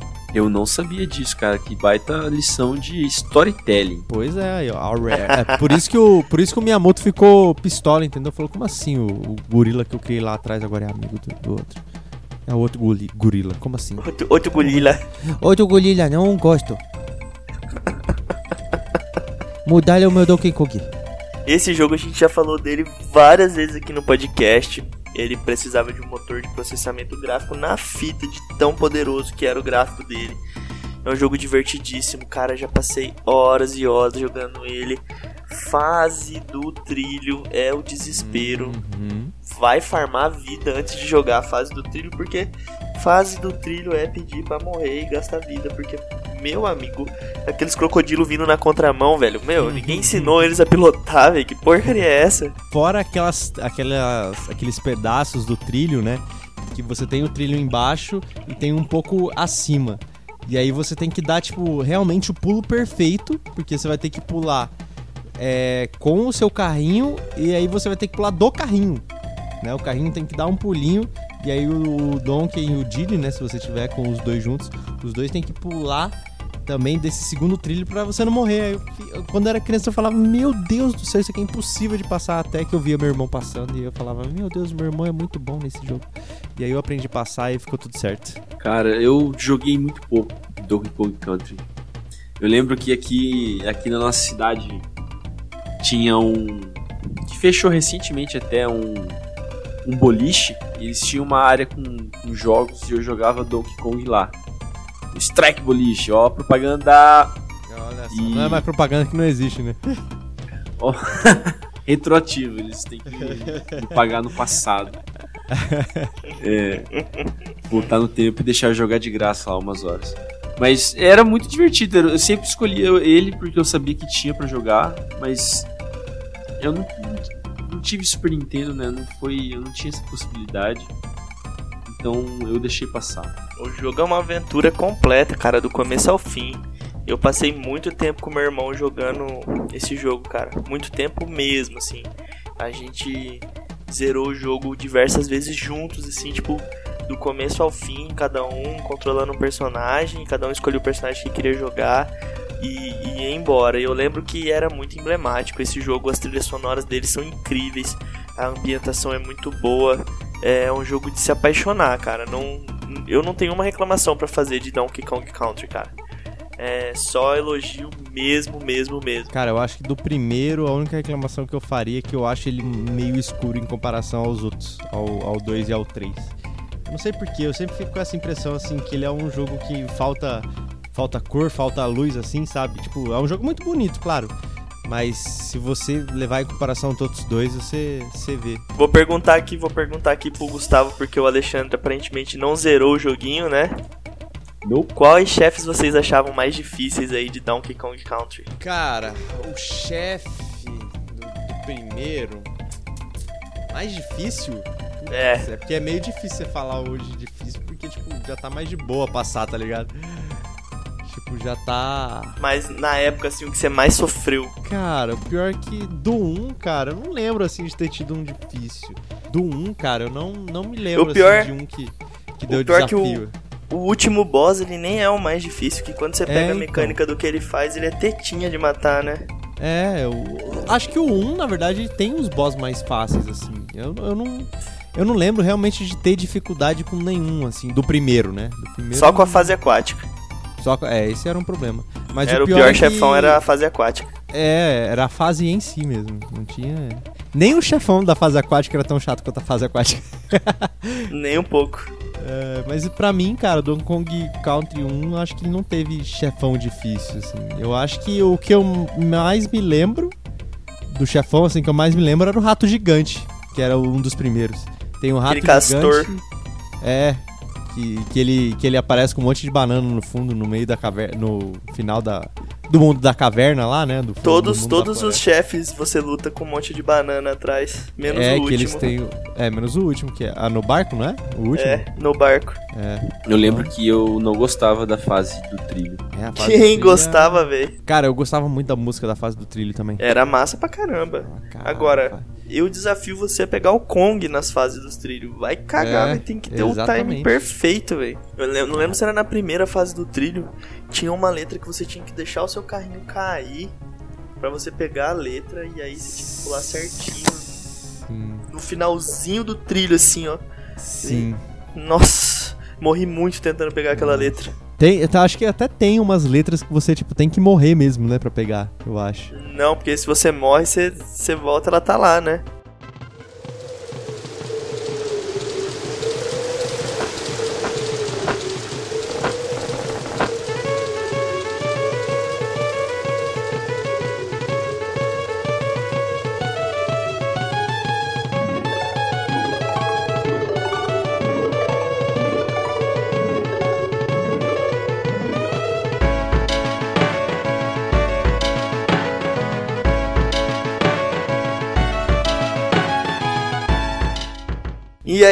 Nessa lista, nessa sequência de Donkey Kong Country, nós temos Donkey Kong Country 2, Diddy Kong Quest, que foi lançado em 21 de novembro de 95, né? Um ano depois aí do, do primeiríssimo jogo. Também para Super Nintendo, também publicado pela Nintendo e também do gênero plataforma. E nesse jogo nós controlamos Diddy e sua namorada Dixie Kong, que estão em uma missão de resgate de Donkey Kong que está sobre as garras, ou, deveríamos, ou deveríamos falar sobre os dentes, do rei Carol, que exigiu o tesouro banana recuperado no último jogo como resgate. Então eu safado, além de roubar, aí você vai e recupera, aí ele sequestra o gorila e pede o bagulho de, de resgate. Tá certo ele, né? Tá certíssimo. Deixa eu fazer uma pergunta pra vocês Diga. que jogaram. Por que que o jacaré quer banana? Isso parece aquelas perguntas tipo, por que, que a galinha atravessou a rua, tá ligado? Por que, por que, É, que os foi- foi macacos. por que, que os macacos têm vida nesse jogo? Você tá entendendo? É a mesma lógica. Como assim os macacos têm vida? N- Não, tem personalidade própria, assim. Você tá entendendo o que eu tô querendo dizer, não é? Eu não tô querendo Não, extinção pode dos macacos. Não, sei lá, vai que a banana, a banana é dinheiro ou eles fazem um, um prato com banana que jacaré Vou, come, sei lá. vou olhar aqui, vamos ver. Você pesquisa K-Roll Bananas, o primeiro resultado é Why K-Roll wants Donkey Kong Bananas. é o primeiro! Viu? Eu não estou só. Esse, esse jogo, ele. O segundo, ele tem uma, uma ambientação muito mais bonita, assim. Ele é um jogo bem mais elaborado. As fases, os estágios, inclusive os chefes. Aí nós já temos chefes muito mais carismáticos e, e marcantes, né?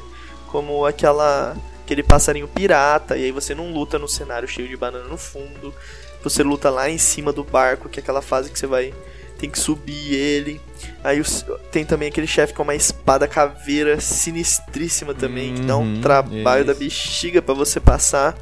Aquele macaco, macaco não, aquele jacaré bombado cinza com um bastão gigante também. Esse bicho é embaçadinho de passar. É, você tem aquele chefe que você joga como um bichinho também, né? Você luta contra aquela abelha controlando o papagaio. Esse aí também não é fácil. Esse jogo realmente ele é bem mais difícil, né? Do que o. Nossa, muito mais. Eu acho Do que é que o o mais difícil primeiro. de todos os counters. Eu acho que é, o É. mais difícil. E aí você chega finalmente a jogar contra o, o jacarezão brabo, né? Uhum. com aquela mecânica de jogar a bomba na, na arma dele, até você derrubar ele e poder ver os créditos de novo. Os chefes são bem mais emblemáticos. O jogo você se você se envolve muito mais, as fases são mais bonitas. A trilha sonora desse jogo ela é muito mais melancólica, né? Tipo, ela te dá uma sensação de tristeza você ouvindo grande parte das músicas assim. Não é igual ao primeiro jogo. O primeiro jogo as músicas são mais animadas, elas te É. dão mais empolgação. Esse é uma melancolia pura, assim, tipo, eles realmente colocaram. Você se sente indo resgatar o, o, o- o gurilão mesmo. É porque assim, o, o que eu falei do primeiro, né, dele, da paleta de cores ele ser mais escuro assim. O 2 ele já é mais mais claro, mais animado assim, só que realmente isso que você falou é é real, tipo, parece que a melodia é um pouco triste mesmo, a, a- a- as músicas, as fases, né, essas coisas. Mas assim, em comparação ao 1 e ao 3, as músicas são menos menos aceleradas, né? São menos motivadoras pra você passar a fase assim, não é tão ação mesmo. É uma coisa mais calma, um, um jazzinho ali, é uma coisa mais beleza, vai vai, cur- vai curtindo a fase, você tá num processo de resgate aí do Donkey Kong, é isso aí, entendeu? E assim, tipo, é, de todas as músicas que eu tenho marcadas na minha cabeça, assim, que eu não preciso pensar muito pra lembrar desse jogo, só a primeira é um pouco mais alegre, né? O resto é tudo puxada pra baixo astralzão, assim, de você ficar com a cabeça pesada escutando, tipo, dá uma sensação de. Igual eu falei mesmo, de melancolia. Uma sensação de melancolia forte. Então, Alexandre, é. O K-Row, na verdade, ele realmente não gosta de bananas. Pra ser sincero, ele roubou as bananas todas pra que o Donkey Kong saísse da ilha, porque o K-Row queria dominar as ilhas. Ele rouba todas as bananas pro Donkey Kong caçar as bananas e ele dominar a ilha. É por isso que ele roubou as bananas. Estratégia.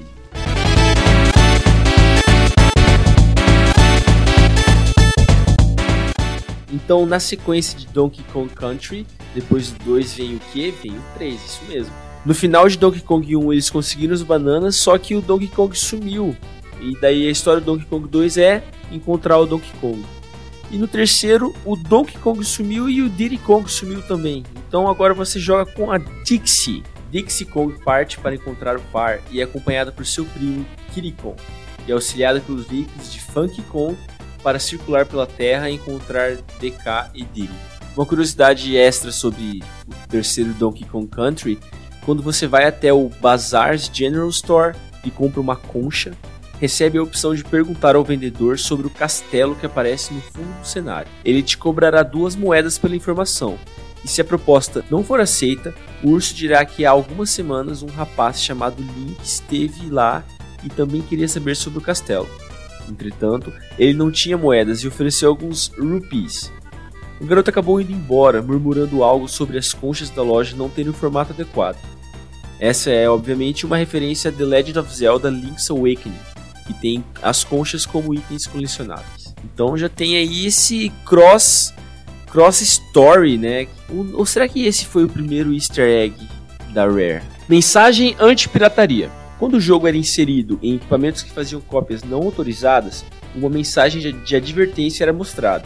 O texto surgia sobre a tela do Game Over e não deixava o jogador acessar qualquer arquivo do cartucho. O mesmo sistema já havia sido usado em Donkey Kong Country 2. Eu confesso que se eu soubesse que tinha cartucho pirata, eu tinha comprado muito jogo pro Mega Drive e pro Nintendo 64, mas eu não sabia.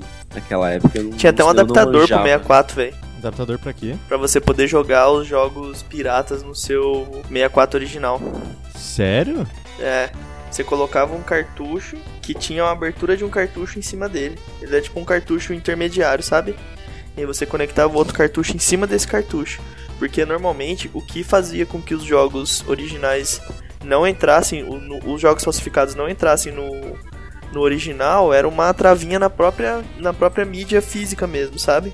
A própria fita tinha um formatinho diferente no encaixe dela. E aí você tinha esse mecanismo de burlar.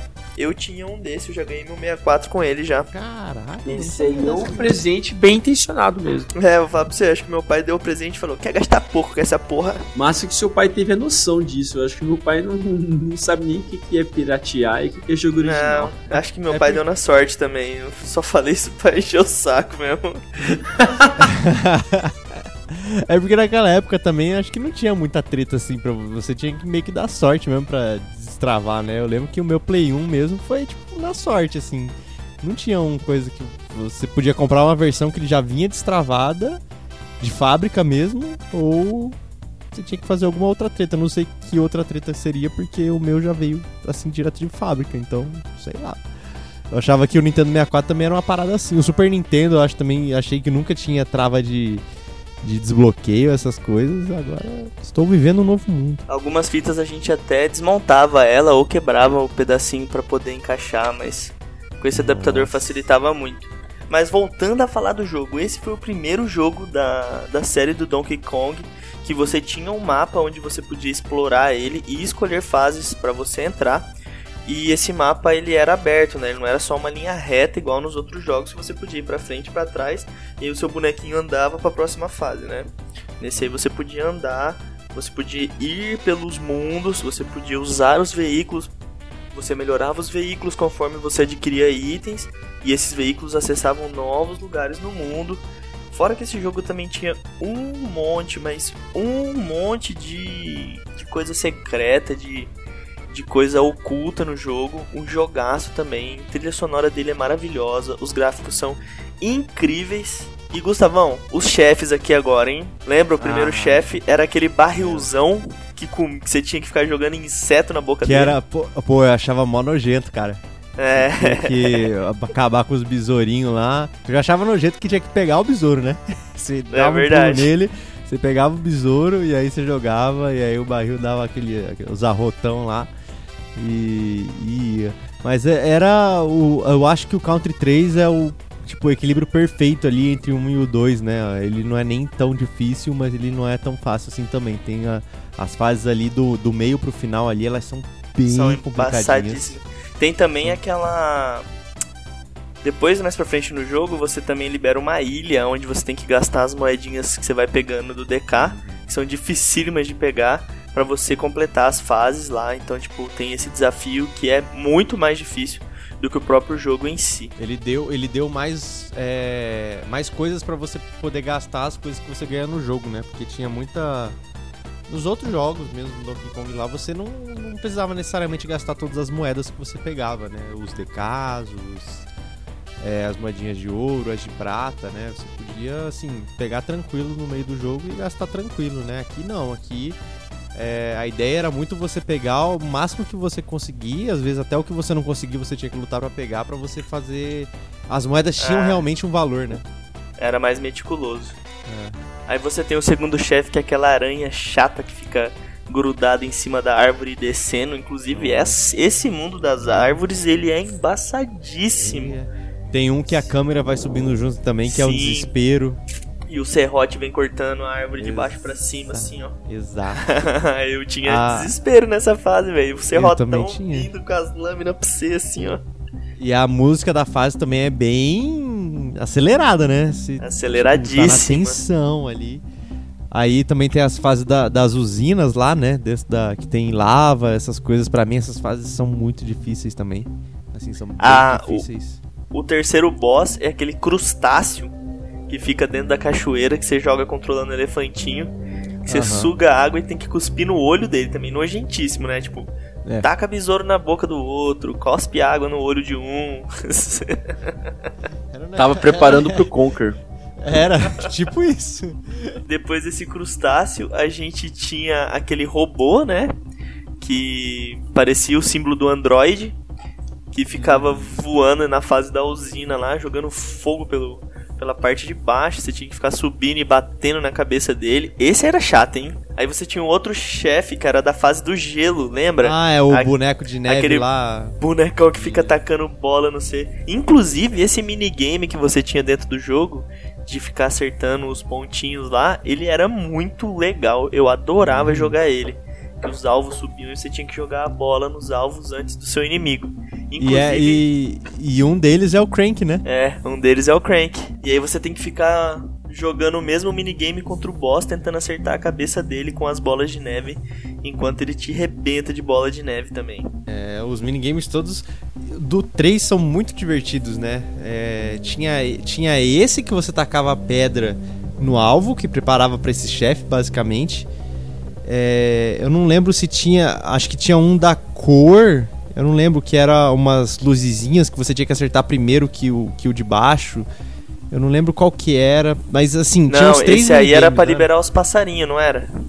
Eu acho que. Ah, não lembro. Que você Não entrava lembro. na caverna e aí ele tocava uma sequenciazinha. Ah, aí é. você tinha tipo, que ir lá. Tipo Genius lá. É. Isso, tocar a mesma sequência e você liberava o passarinho da caverna. Exatamente. É, o 3 pra mim, tipo assim, ele ele é o equilíbrio perfeito, assim, de ser fácil e difícil, de ter bastante coisa pra você explorar. Então assim, você tem que andar pelas ilhas, você tem que achar essas partes especiais aí pra você liberar esses passarinhos.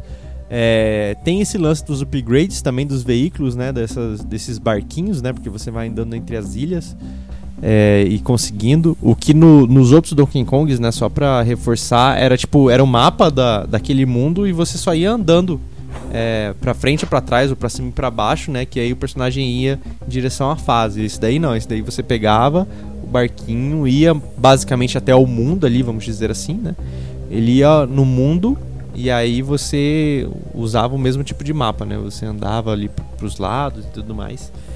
E era E- mu- muito bacana. O outro chefe era o chefe da fase da água. Que você lutava sendo o, o peixe-espada, Peixe né? espada. É. Chataralhaço mesmo esse chefe. Esse era o da fase daquela, daquele penhascão que tinha uma catarata, que você tinha que ficar.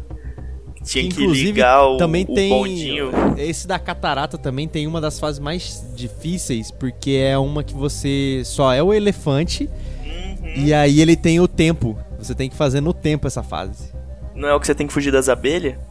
então é o tempo ele tem o tempo ali pra você conseguir passar a fase só que se você enrola muito as abelhas chegam Essa fase é foda. mas assim ainda ainda o que mora no meu coração ainda é o Country 2 apesar de todos os elogios a Country 3 pra mim o Country 2 ainda tá aqui no, no coração E aí depois você luta contra o chefe que é o robô de novo. E aí depois de destruir o robô pela segunda vez, você descobre que na verdade ele é o crocodilão safado.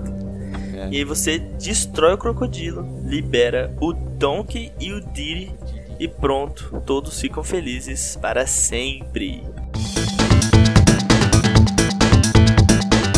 Mas, mas agora vem aí o. Eu diria que o meu jogo favorito da série Donkey Kong. Qual que é, Alexandre? Fala pra gente. O nome dele é Diddy Kong Racing. É do- ao, ao lado de Banjo Kazooie. Eu sei que eu falei que eu joguei mais de 100 horas de Banjo Kazooie. E eu sei que eu falei no último podcast que eu joguei mais de 100 horas de Diddy Kong Racing. E sim, isso quer dizer que eu não tinha nada pra fazer quando eu era criança? Sim, mas pelo menos eu joguei 200 horas desses jogos. E quem pode falar que jogou 200 horas de Diddy Kong Racing? Em fevereiro de 1997, saía para o Nintendo 64 o badalado jogo de corrida Mario Kart 64, um jogo excepcional que já cativava jogadores desde o Super Nintendo.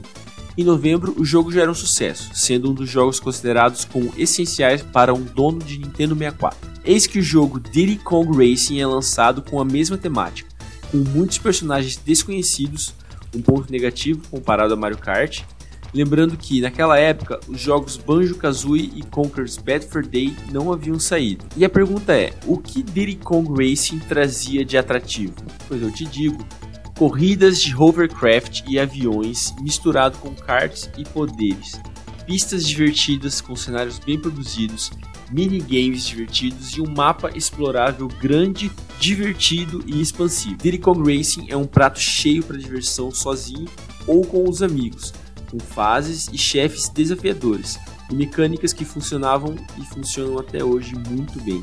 No início do desenvolvimento, o projeto era conhecido como Wild Kingdom Cartoon e depois passou a se chamar Adventure Racers. Até este ponto ainda não havia envolvimento da Nintendo no projeto, e em junho de 1997 ele era chamado dentro da Rare pela, pela alcunha de RC Pro M64 que seria sequência do clássico game do NES. Foi Shigeru Miyamoto quem sugeriu que adicionassem personagens da série Donkey Kong ao jogo. Ou seja, eu acho que o Shigeru Miyamoto secretamente queria trabalhar na Rare e não em qualquer lugar que ele trabalhava, porque ele não parava de se meter na vida dos outros, cara. Queria eu, ou, ou isso, ou ele só queria mostrar que ele era o, o, o cara. Dono do Donkey Kong. É, não. Eu, eu fiz eu fiz a Nintendo, eu fiz o Donkey Kong, que você teve a audácia de mudar o nome pra Cr Cranky Kong. Sério? Eu sou Shigeru Miyamoto, meu irmão. Mete o na nessa Nintendo. corrida. E daí o que, que ele fez? Fez o Star Fox, mudou o jogo dos caras pra Star Fox, mudou o jogo do cara pra Diddy Kong Racing. Tá bom que foram jogos Ah, bons, mas eu vou falar um negócio pra você, velho. Eu acho que se não tivesse o Diddy, não tinha vendido tanto, cara.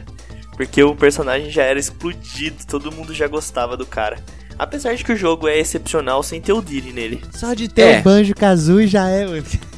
Nem era Banjo nem era Banjo época. ainda. Mas ele- eles iam fazer uma, uma espécie de continuação, né? E, e eles estavam planejando um Donkey Kong Racing. Mas, infelizmente, É, é porque na verdade ia ser meio. Ele ia ser meio repetitivo, na verdade, porque o, o Donkey Kong ele já tava no Mario Kart, né? Assim, ele já fazia parte já.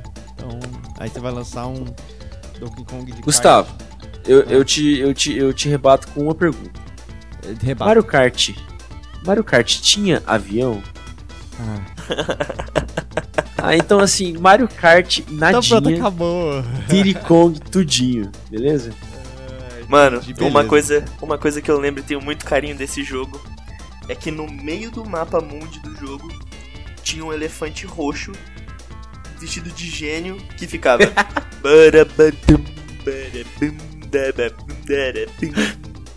E eu ficava seguindo ele só pra ficar ouvindo ele fazendo essa, esse balbuciar da musiquinha, tá ligado? Cara, e como eu comentei mais cedo, eu não falava inglês na época e eu não entendia o que, que eu tava fazendo, mas pelo menos eu conseguia fazer as corridas, né? E eu conseguia chegar na próxima parte da história. Então esse foi um jogo que eu zerei, mesmo que tenha demorado muito, muito tempo, mas eu zerei. Mas O jogo é bem difícil mesmo. eu descobri que o jogo tem história, cara. Tem, Vocês sabiam ó, disso? todo jogo tem Então, mas o, pra mim, Diddy Kong não. Mas eu vou contar o que eu sei da história. Aquela, aquela ilha que a gente joga, que onde o jogo acontece, ela é dos pais do tigre. E, e- e os personagens que você pode selecionar tem um tigre, que o nome dele é Aham. Timber. Timber the Tiger. Esses. Os pais do Timber viajaram e o Timber chamou os amigos pra, pra. Tipo, ah, vamos lá em casa jogar um videogame e tal. Só que ele chamou os amigos pra correr, porque eles são doidos e tem uma ilha. E avião e tudo mais. Só que. Queria uns amigos desse. É, né? O, só que o Timber. Os pais do Timber tinham um inimigo, que é aquele porco que chega, o, que é o vilão do jogo, é o Wispig. E o que ele quer é bem parecido com o que o, o, o vilão do Donkey Kong Country cria, que ele quer dominar a ilha e pegar aquele território pra si. Felizmente a gente consegue salvar a ilha com os nossos poderes de alta velocidade. E aí eles vão, eles vão numa corrida de kart até a morte, né? Viram uns jogos vorazes de kart pra dominar a ilha. A coisa fica séria, né? Tipo um Need for Speed, dragão. mano. Eu, eu lembro uma coisa que eu gostava muito nesse jogo, que era o seguinte. Na primeira fase, você entrava na corridinha, pá, daí de repente... Era fácil de você perceber na primeira fase. Que tinha uma chave fora do mapa, perdida ali. Aí você, caralho, tem uma chave ali, né? Aí você vai e pega a chave. Quando você sai, você libera um mundo obscuro de Diddy Kong Racing, que são os minigames divertidíssimos que cada mundo tinha, cara. Quão divertidos eram aqueles minigames, velho. Na moral, era batalha, era pegar ovo e botar na sua cesta e você podia roubar ovo dos inimigos. Isso no multiplayer era divertidíssimo, você ficar roubando ovo dos imbecil, velho. Muito massa mesmo, velho. Ai, Pedro, caraca, eu nem lembrava disso, mano. Você falou e eu vim aqui olhar eu tô vendo os caras roubar ovo com um aviãozinho. Puxa vida, cara. Que jogo top. Mano, roubar ovo dos imbecil era a melhor coisa que tinha, velho. E daí você jogava míssil nos caras, velho. Poxa, eu nunca, eu, eu nunca joguei isso com um amigo, infelizmente. Mas, caraca, eu nem lembrava. Obrigado, Pedro, de verdade. Alex André, quando acabar a pandemia, você tá convidado porque eu tenho um Nintendo 64 e eu tenho Diddy Kong's Racing. Nossa, super. Vamos, Nossa, vamos, jogar direto da fonte. Vamos, Com- vamos comprar isso, um negócio de favor. captura e vamos fazer uma live. Vamos fazer isso. Vamos, eu, eu topo. Caraca, dá pra jogar de três? Dá pra jogar de 4, é um Nintendo 64, velho. Que delícia. Não, mas eu acho que ele perguntou se dá pra jogar de três se você tem três controles, no caso. Tenho seis controles. A puta vida. Eita, pega! E esse jogo, ele tinha uns chefes muito embaçados. Eu só eu sei a dificuldade que eu tive pra ganhar daquela porcaria daquele dragão naquela fase do, do- dos catavento, velho. É difícil. Aquela fase é um desafio sem fim, mano. Aquele dragão ele anda com turbo no cu dele, mano. Eu, eu tinha dificuldade com o, o polvo gigante. De novo, a fase da água é, é foda. Então, eu, eu, eu conseguia passar do povo sem, sem muita dificuldade ali, controlar aquele é, hovercraft. Não é, não é tão difícil quanto você correr com, com um aviãozinho, pelo menos na minha opinião, né? Agora, velho, aquele dragão, cara, velho, eu cheguei a desistir do jogo diversas vezes por conta daquele dragão, cara, diversas vezes. Eu tô vendo aqui, é, eu nem lembrava dessa mecânica. Lembra do, do balão vermelho? Você pega o balão vermelho, daí é, o- é o míssil. Daí você pega um Sim. segundo balão vermelho e o, o míssil fica teleguiado. Sim. É, seu upa. É... O balão azul era o turbo e o balão verde era aquela proteção. E outra coisa, a, a trilha sonora desse jogo também. A Rare sempre se preocupou, sempre se preocupou com a trilha sonora dos jogos, cara. Ela sempre Mas- se preocupou com um todo já, né? Nesses jogos dessa, dessa lista aqui, a trilha sonora também é impecável. Mano, igual eu falei, aquele elefante gordo roxo de turbante no meio da fase só. Você podia desafiar ele também.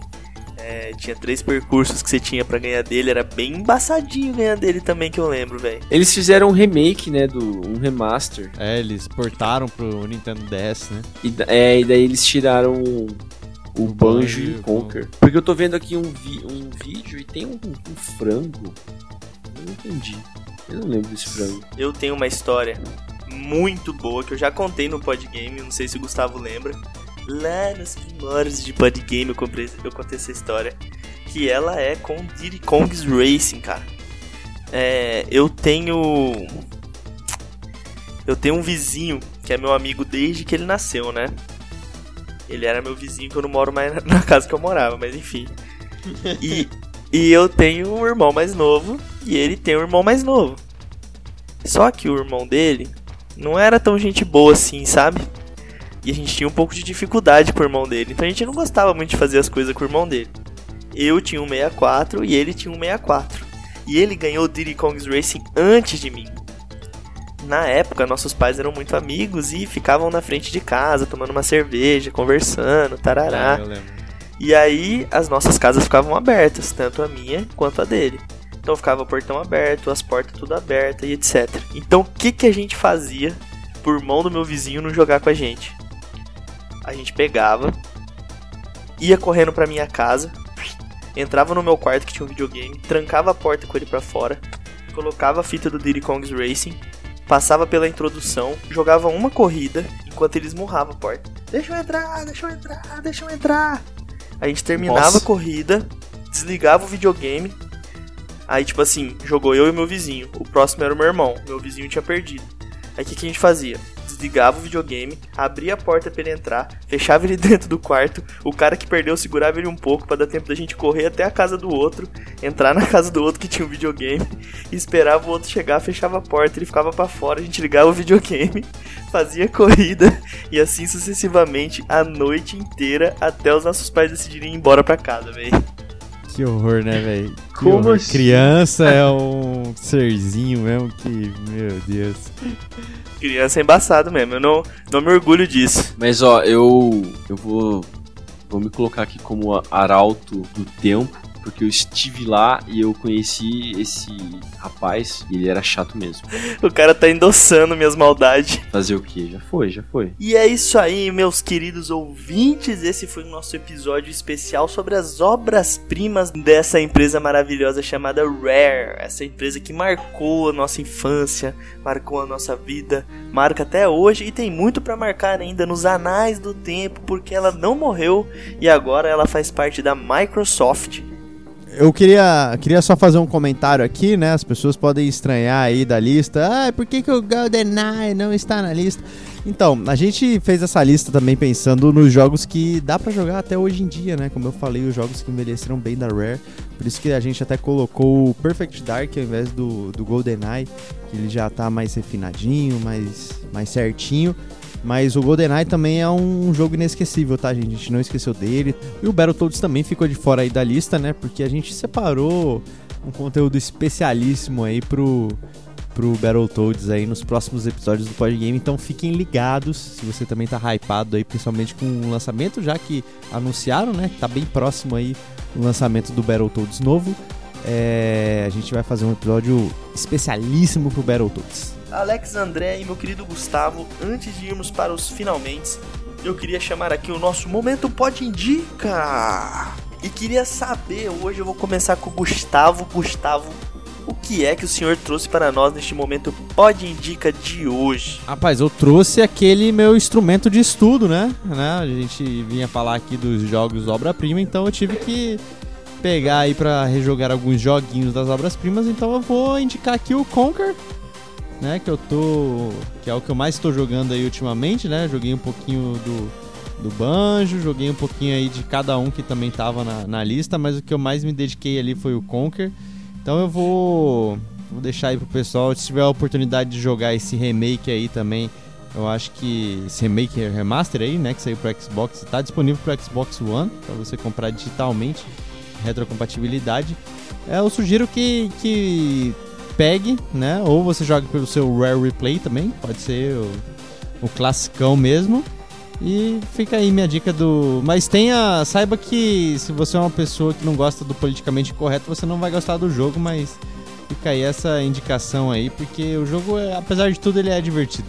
E agora eu queria saber do Alexandre, do Alex André, qual foi a, qual é a indicação que ele vai deixar aí pros nossos ouvintes e pra gente também, né? Porque a gente acata as indicações aqui dos nossos amigos também. Obrigado pela bola aí, Gustavo. E a minha indicação, na verdade, o Gustavo roubou a minha indicação, porque Conker's Bad for Day. Mas então eu vou indicar. Aliás, pessoal, emulador não é ruim se o videogame não existe mais, beleza? Não tem como comprar um. Tem como comprar um Nintendo 64? Tem, mas assim. Não tá sendo mais feito, então não tem problema usar o emulador de Nintendo 64, não, viu? O, tio Alex André liberou, pode usar. Isso é o que você diz para você poder se sentir tranquilo e dormir de boa noite. Sim, isso e que eu sou um bom menino. Mas então, pessoal, é pra vocês jogarem, se vocês quiserem, Banjo Kazooie. Baixa o emulador aí no seu, seu notebook, não precisa ter placa de vídeo, não precisa ter nada. Joga Banjo Kazooie, joga Conker's Bad for Day, joga GoldenEye, joga todos os jogos da Rare que a gente falou nesse e no outro episódio. Não joga os jogos da Rare do próximo episódio, porque vocês vão saber por quê no futuro. Spoiler! Spoiler alert. E é isso. E depois, pessoal, vamos conversar. Vai lá no nosso Instagram e fala: Alex André, eu joguei o Banjo Kazooie e eu gostei disso, disso, disso. E vamos ter uma conversa que eu vou te responder. Aproveita que o podcast ainda é pequeno, você vai ser memorável. Porque depois vai ser muita gente. E, e você, Pedro? Qual que é a sua sugestão pro, pra mim, pro Gustavo e pra todo mundo que tá ouvindo lá em casa? Lá em casa, cara, tem muita gente Lá nessa casa aí. nas- Tô- Não, lá em Aglomeração. Foi boa, foi boa, foi boa. A minha indicação de hoje é um podcast, cara. Um podcast aí que eu escutei muito, porém ele deu uma morrida aí, parou de produzir conteúdo. E eu descobri essa semana que tem mais conteúdo e eu fiquei doido e tô escutando igual um maluco de novo, que é o Clube da Música Autoral. Este podcast, cara, eu vou falar pra você. Esse cara, ele teve uma ideia brilhante assim, no meu ponto de vista. Ele decidiu fazer um podcast sobre música. Como assim sobre música? Ele pega uma música especial, por exemplo, Starway to Heaven, que é o último episódio que eu escutei dele. E aí ele conta a história do Led Zeppelin inteira de cada personagem da banda, da história deles, da história do Led até chegar quando eles lançaram Starway to Heaven. Aí ele conta a história da música Starway to Heaven, de como ela foi produzida, pipibi, bobobó, e é isso, o conteúdo do cara. Mano, o conteúdo do cara é excepcional, com muita informação, com muita curiosidade, é, com muita musicalidade. Ele vai mostrando as músicas, a evolução que as bandas foram tendo, vai mostrando pedaços da música, da composição. Então, assim, cara, é um prato cheio. Você que gosta de podcast e gosta de música, pode ir lá e tem um bônus. Eles têm um episódio de Rage Against the Machine, então fica aí a dica. Então, gente, este foi o momento Pode Dica. Este foi o nosso podcast especial sobre as obras-primas da Rare. Nós vamos ficando por aqui. E eu gostaria de perguntar, Alex André, se os nossos ouvintes quiserem mandar uma lista de jogos pra gente, ou reclamar, ou elogiar essa lista, como eles podem fazer isso? Pedro, quem quiser conversar conosco, pode nos encontrar nas redes sociais. No Facebook, a gente está com PodGameBR. No Instagram, você encontra a gente em podgamepodcast. E você também pode mandar um e-mail direto para contato podgame.gmail.com. É isso aí. E Gustavão, quais as plataformas eles podem compartilhar com os amiguinhos dele esses episódios maravilhosos que nós fazemos com tanto carinho, Gustavão? Nós estamos naquelas plataformas que, obviamente, tá na boca da moçada, né? Quer dizer, na boca não, nos ouvidos da moçada, né? A gente tá no Spotify, no Deezer, no Google Podcast, no iTunes e no Cashbox. Você pode escutar aí, você pode compartilhar nas suas redes sociais este episódio ou outros episódios do Podgame para os seus amiguinhos também conhecerem esse conteúdo magnânimo que produzimos aqui toda semana de histórias, de nossas histórias, de histórias de empresa, um conteúdo aqui de conhecimento popular gameístico, eu diria. E é isso aí, compartilhe com seus amigos e ajude o Podgame a ser o podcast da gurizada gamer, hein? É isso aí.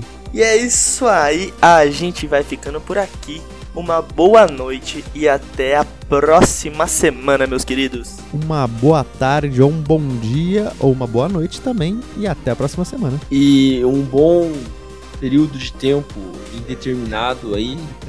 Abraços, obrigado por nos ouvirem e continuem nos ouvindo. Tchau.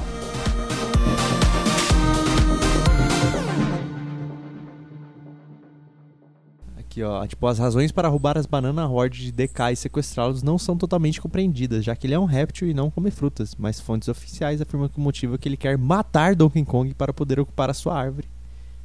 Árvore casa, no caso, né? Que ele não deseja, que ele deseja fazê-lo é ainda menos compreendido, uma vez que uma pequena casa na árvore não é nada em comparação aos seus inúmeros covis e esconderijos, embora possa ser um exemplo de profunda insanidade.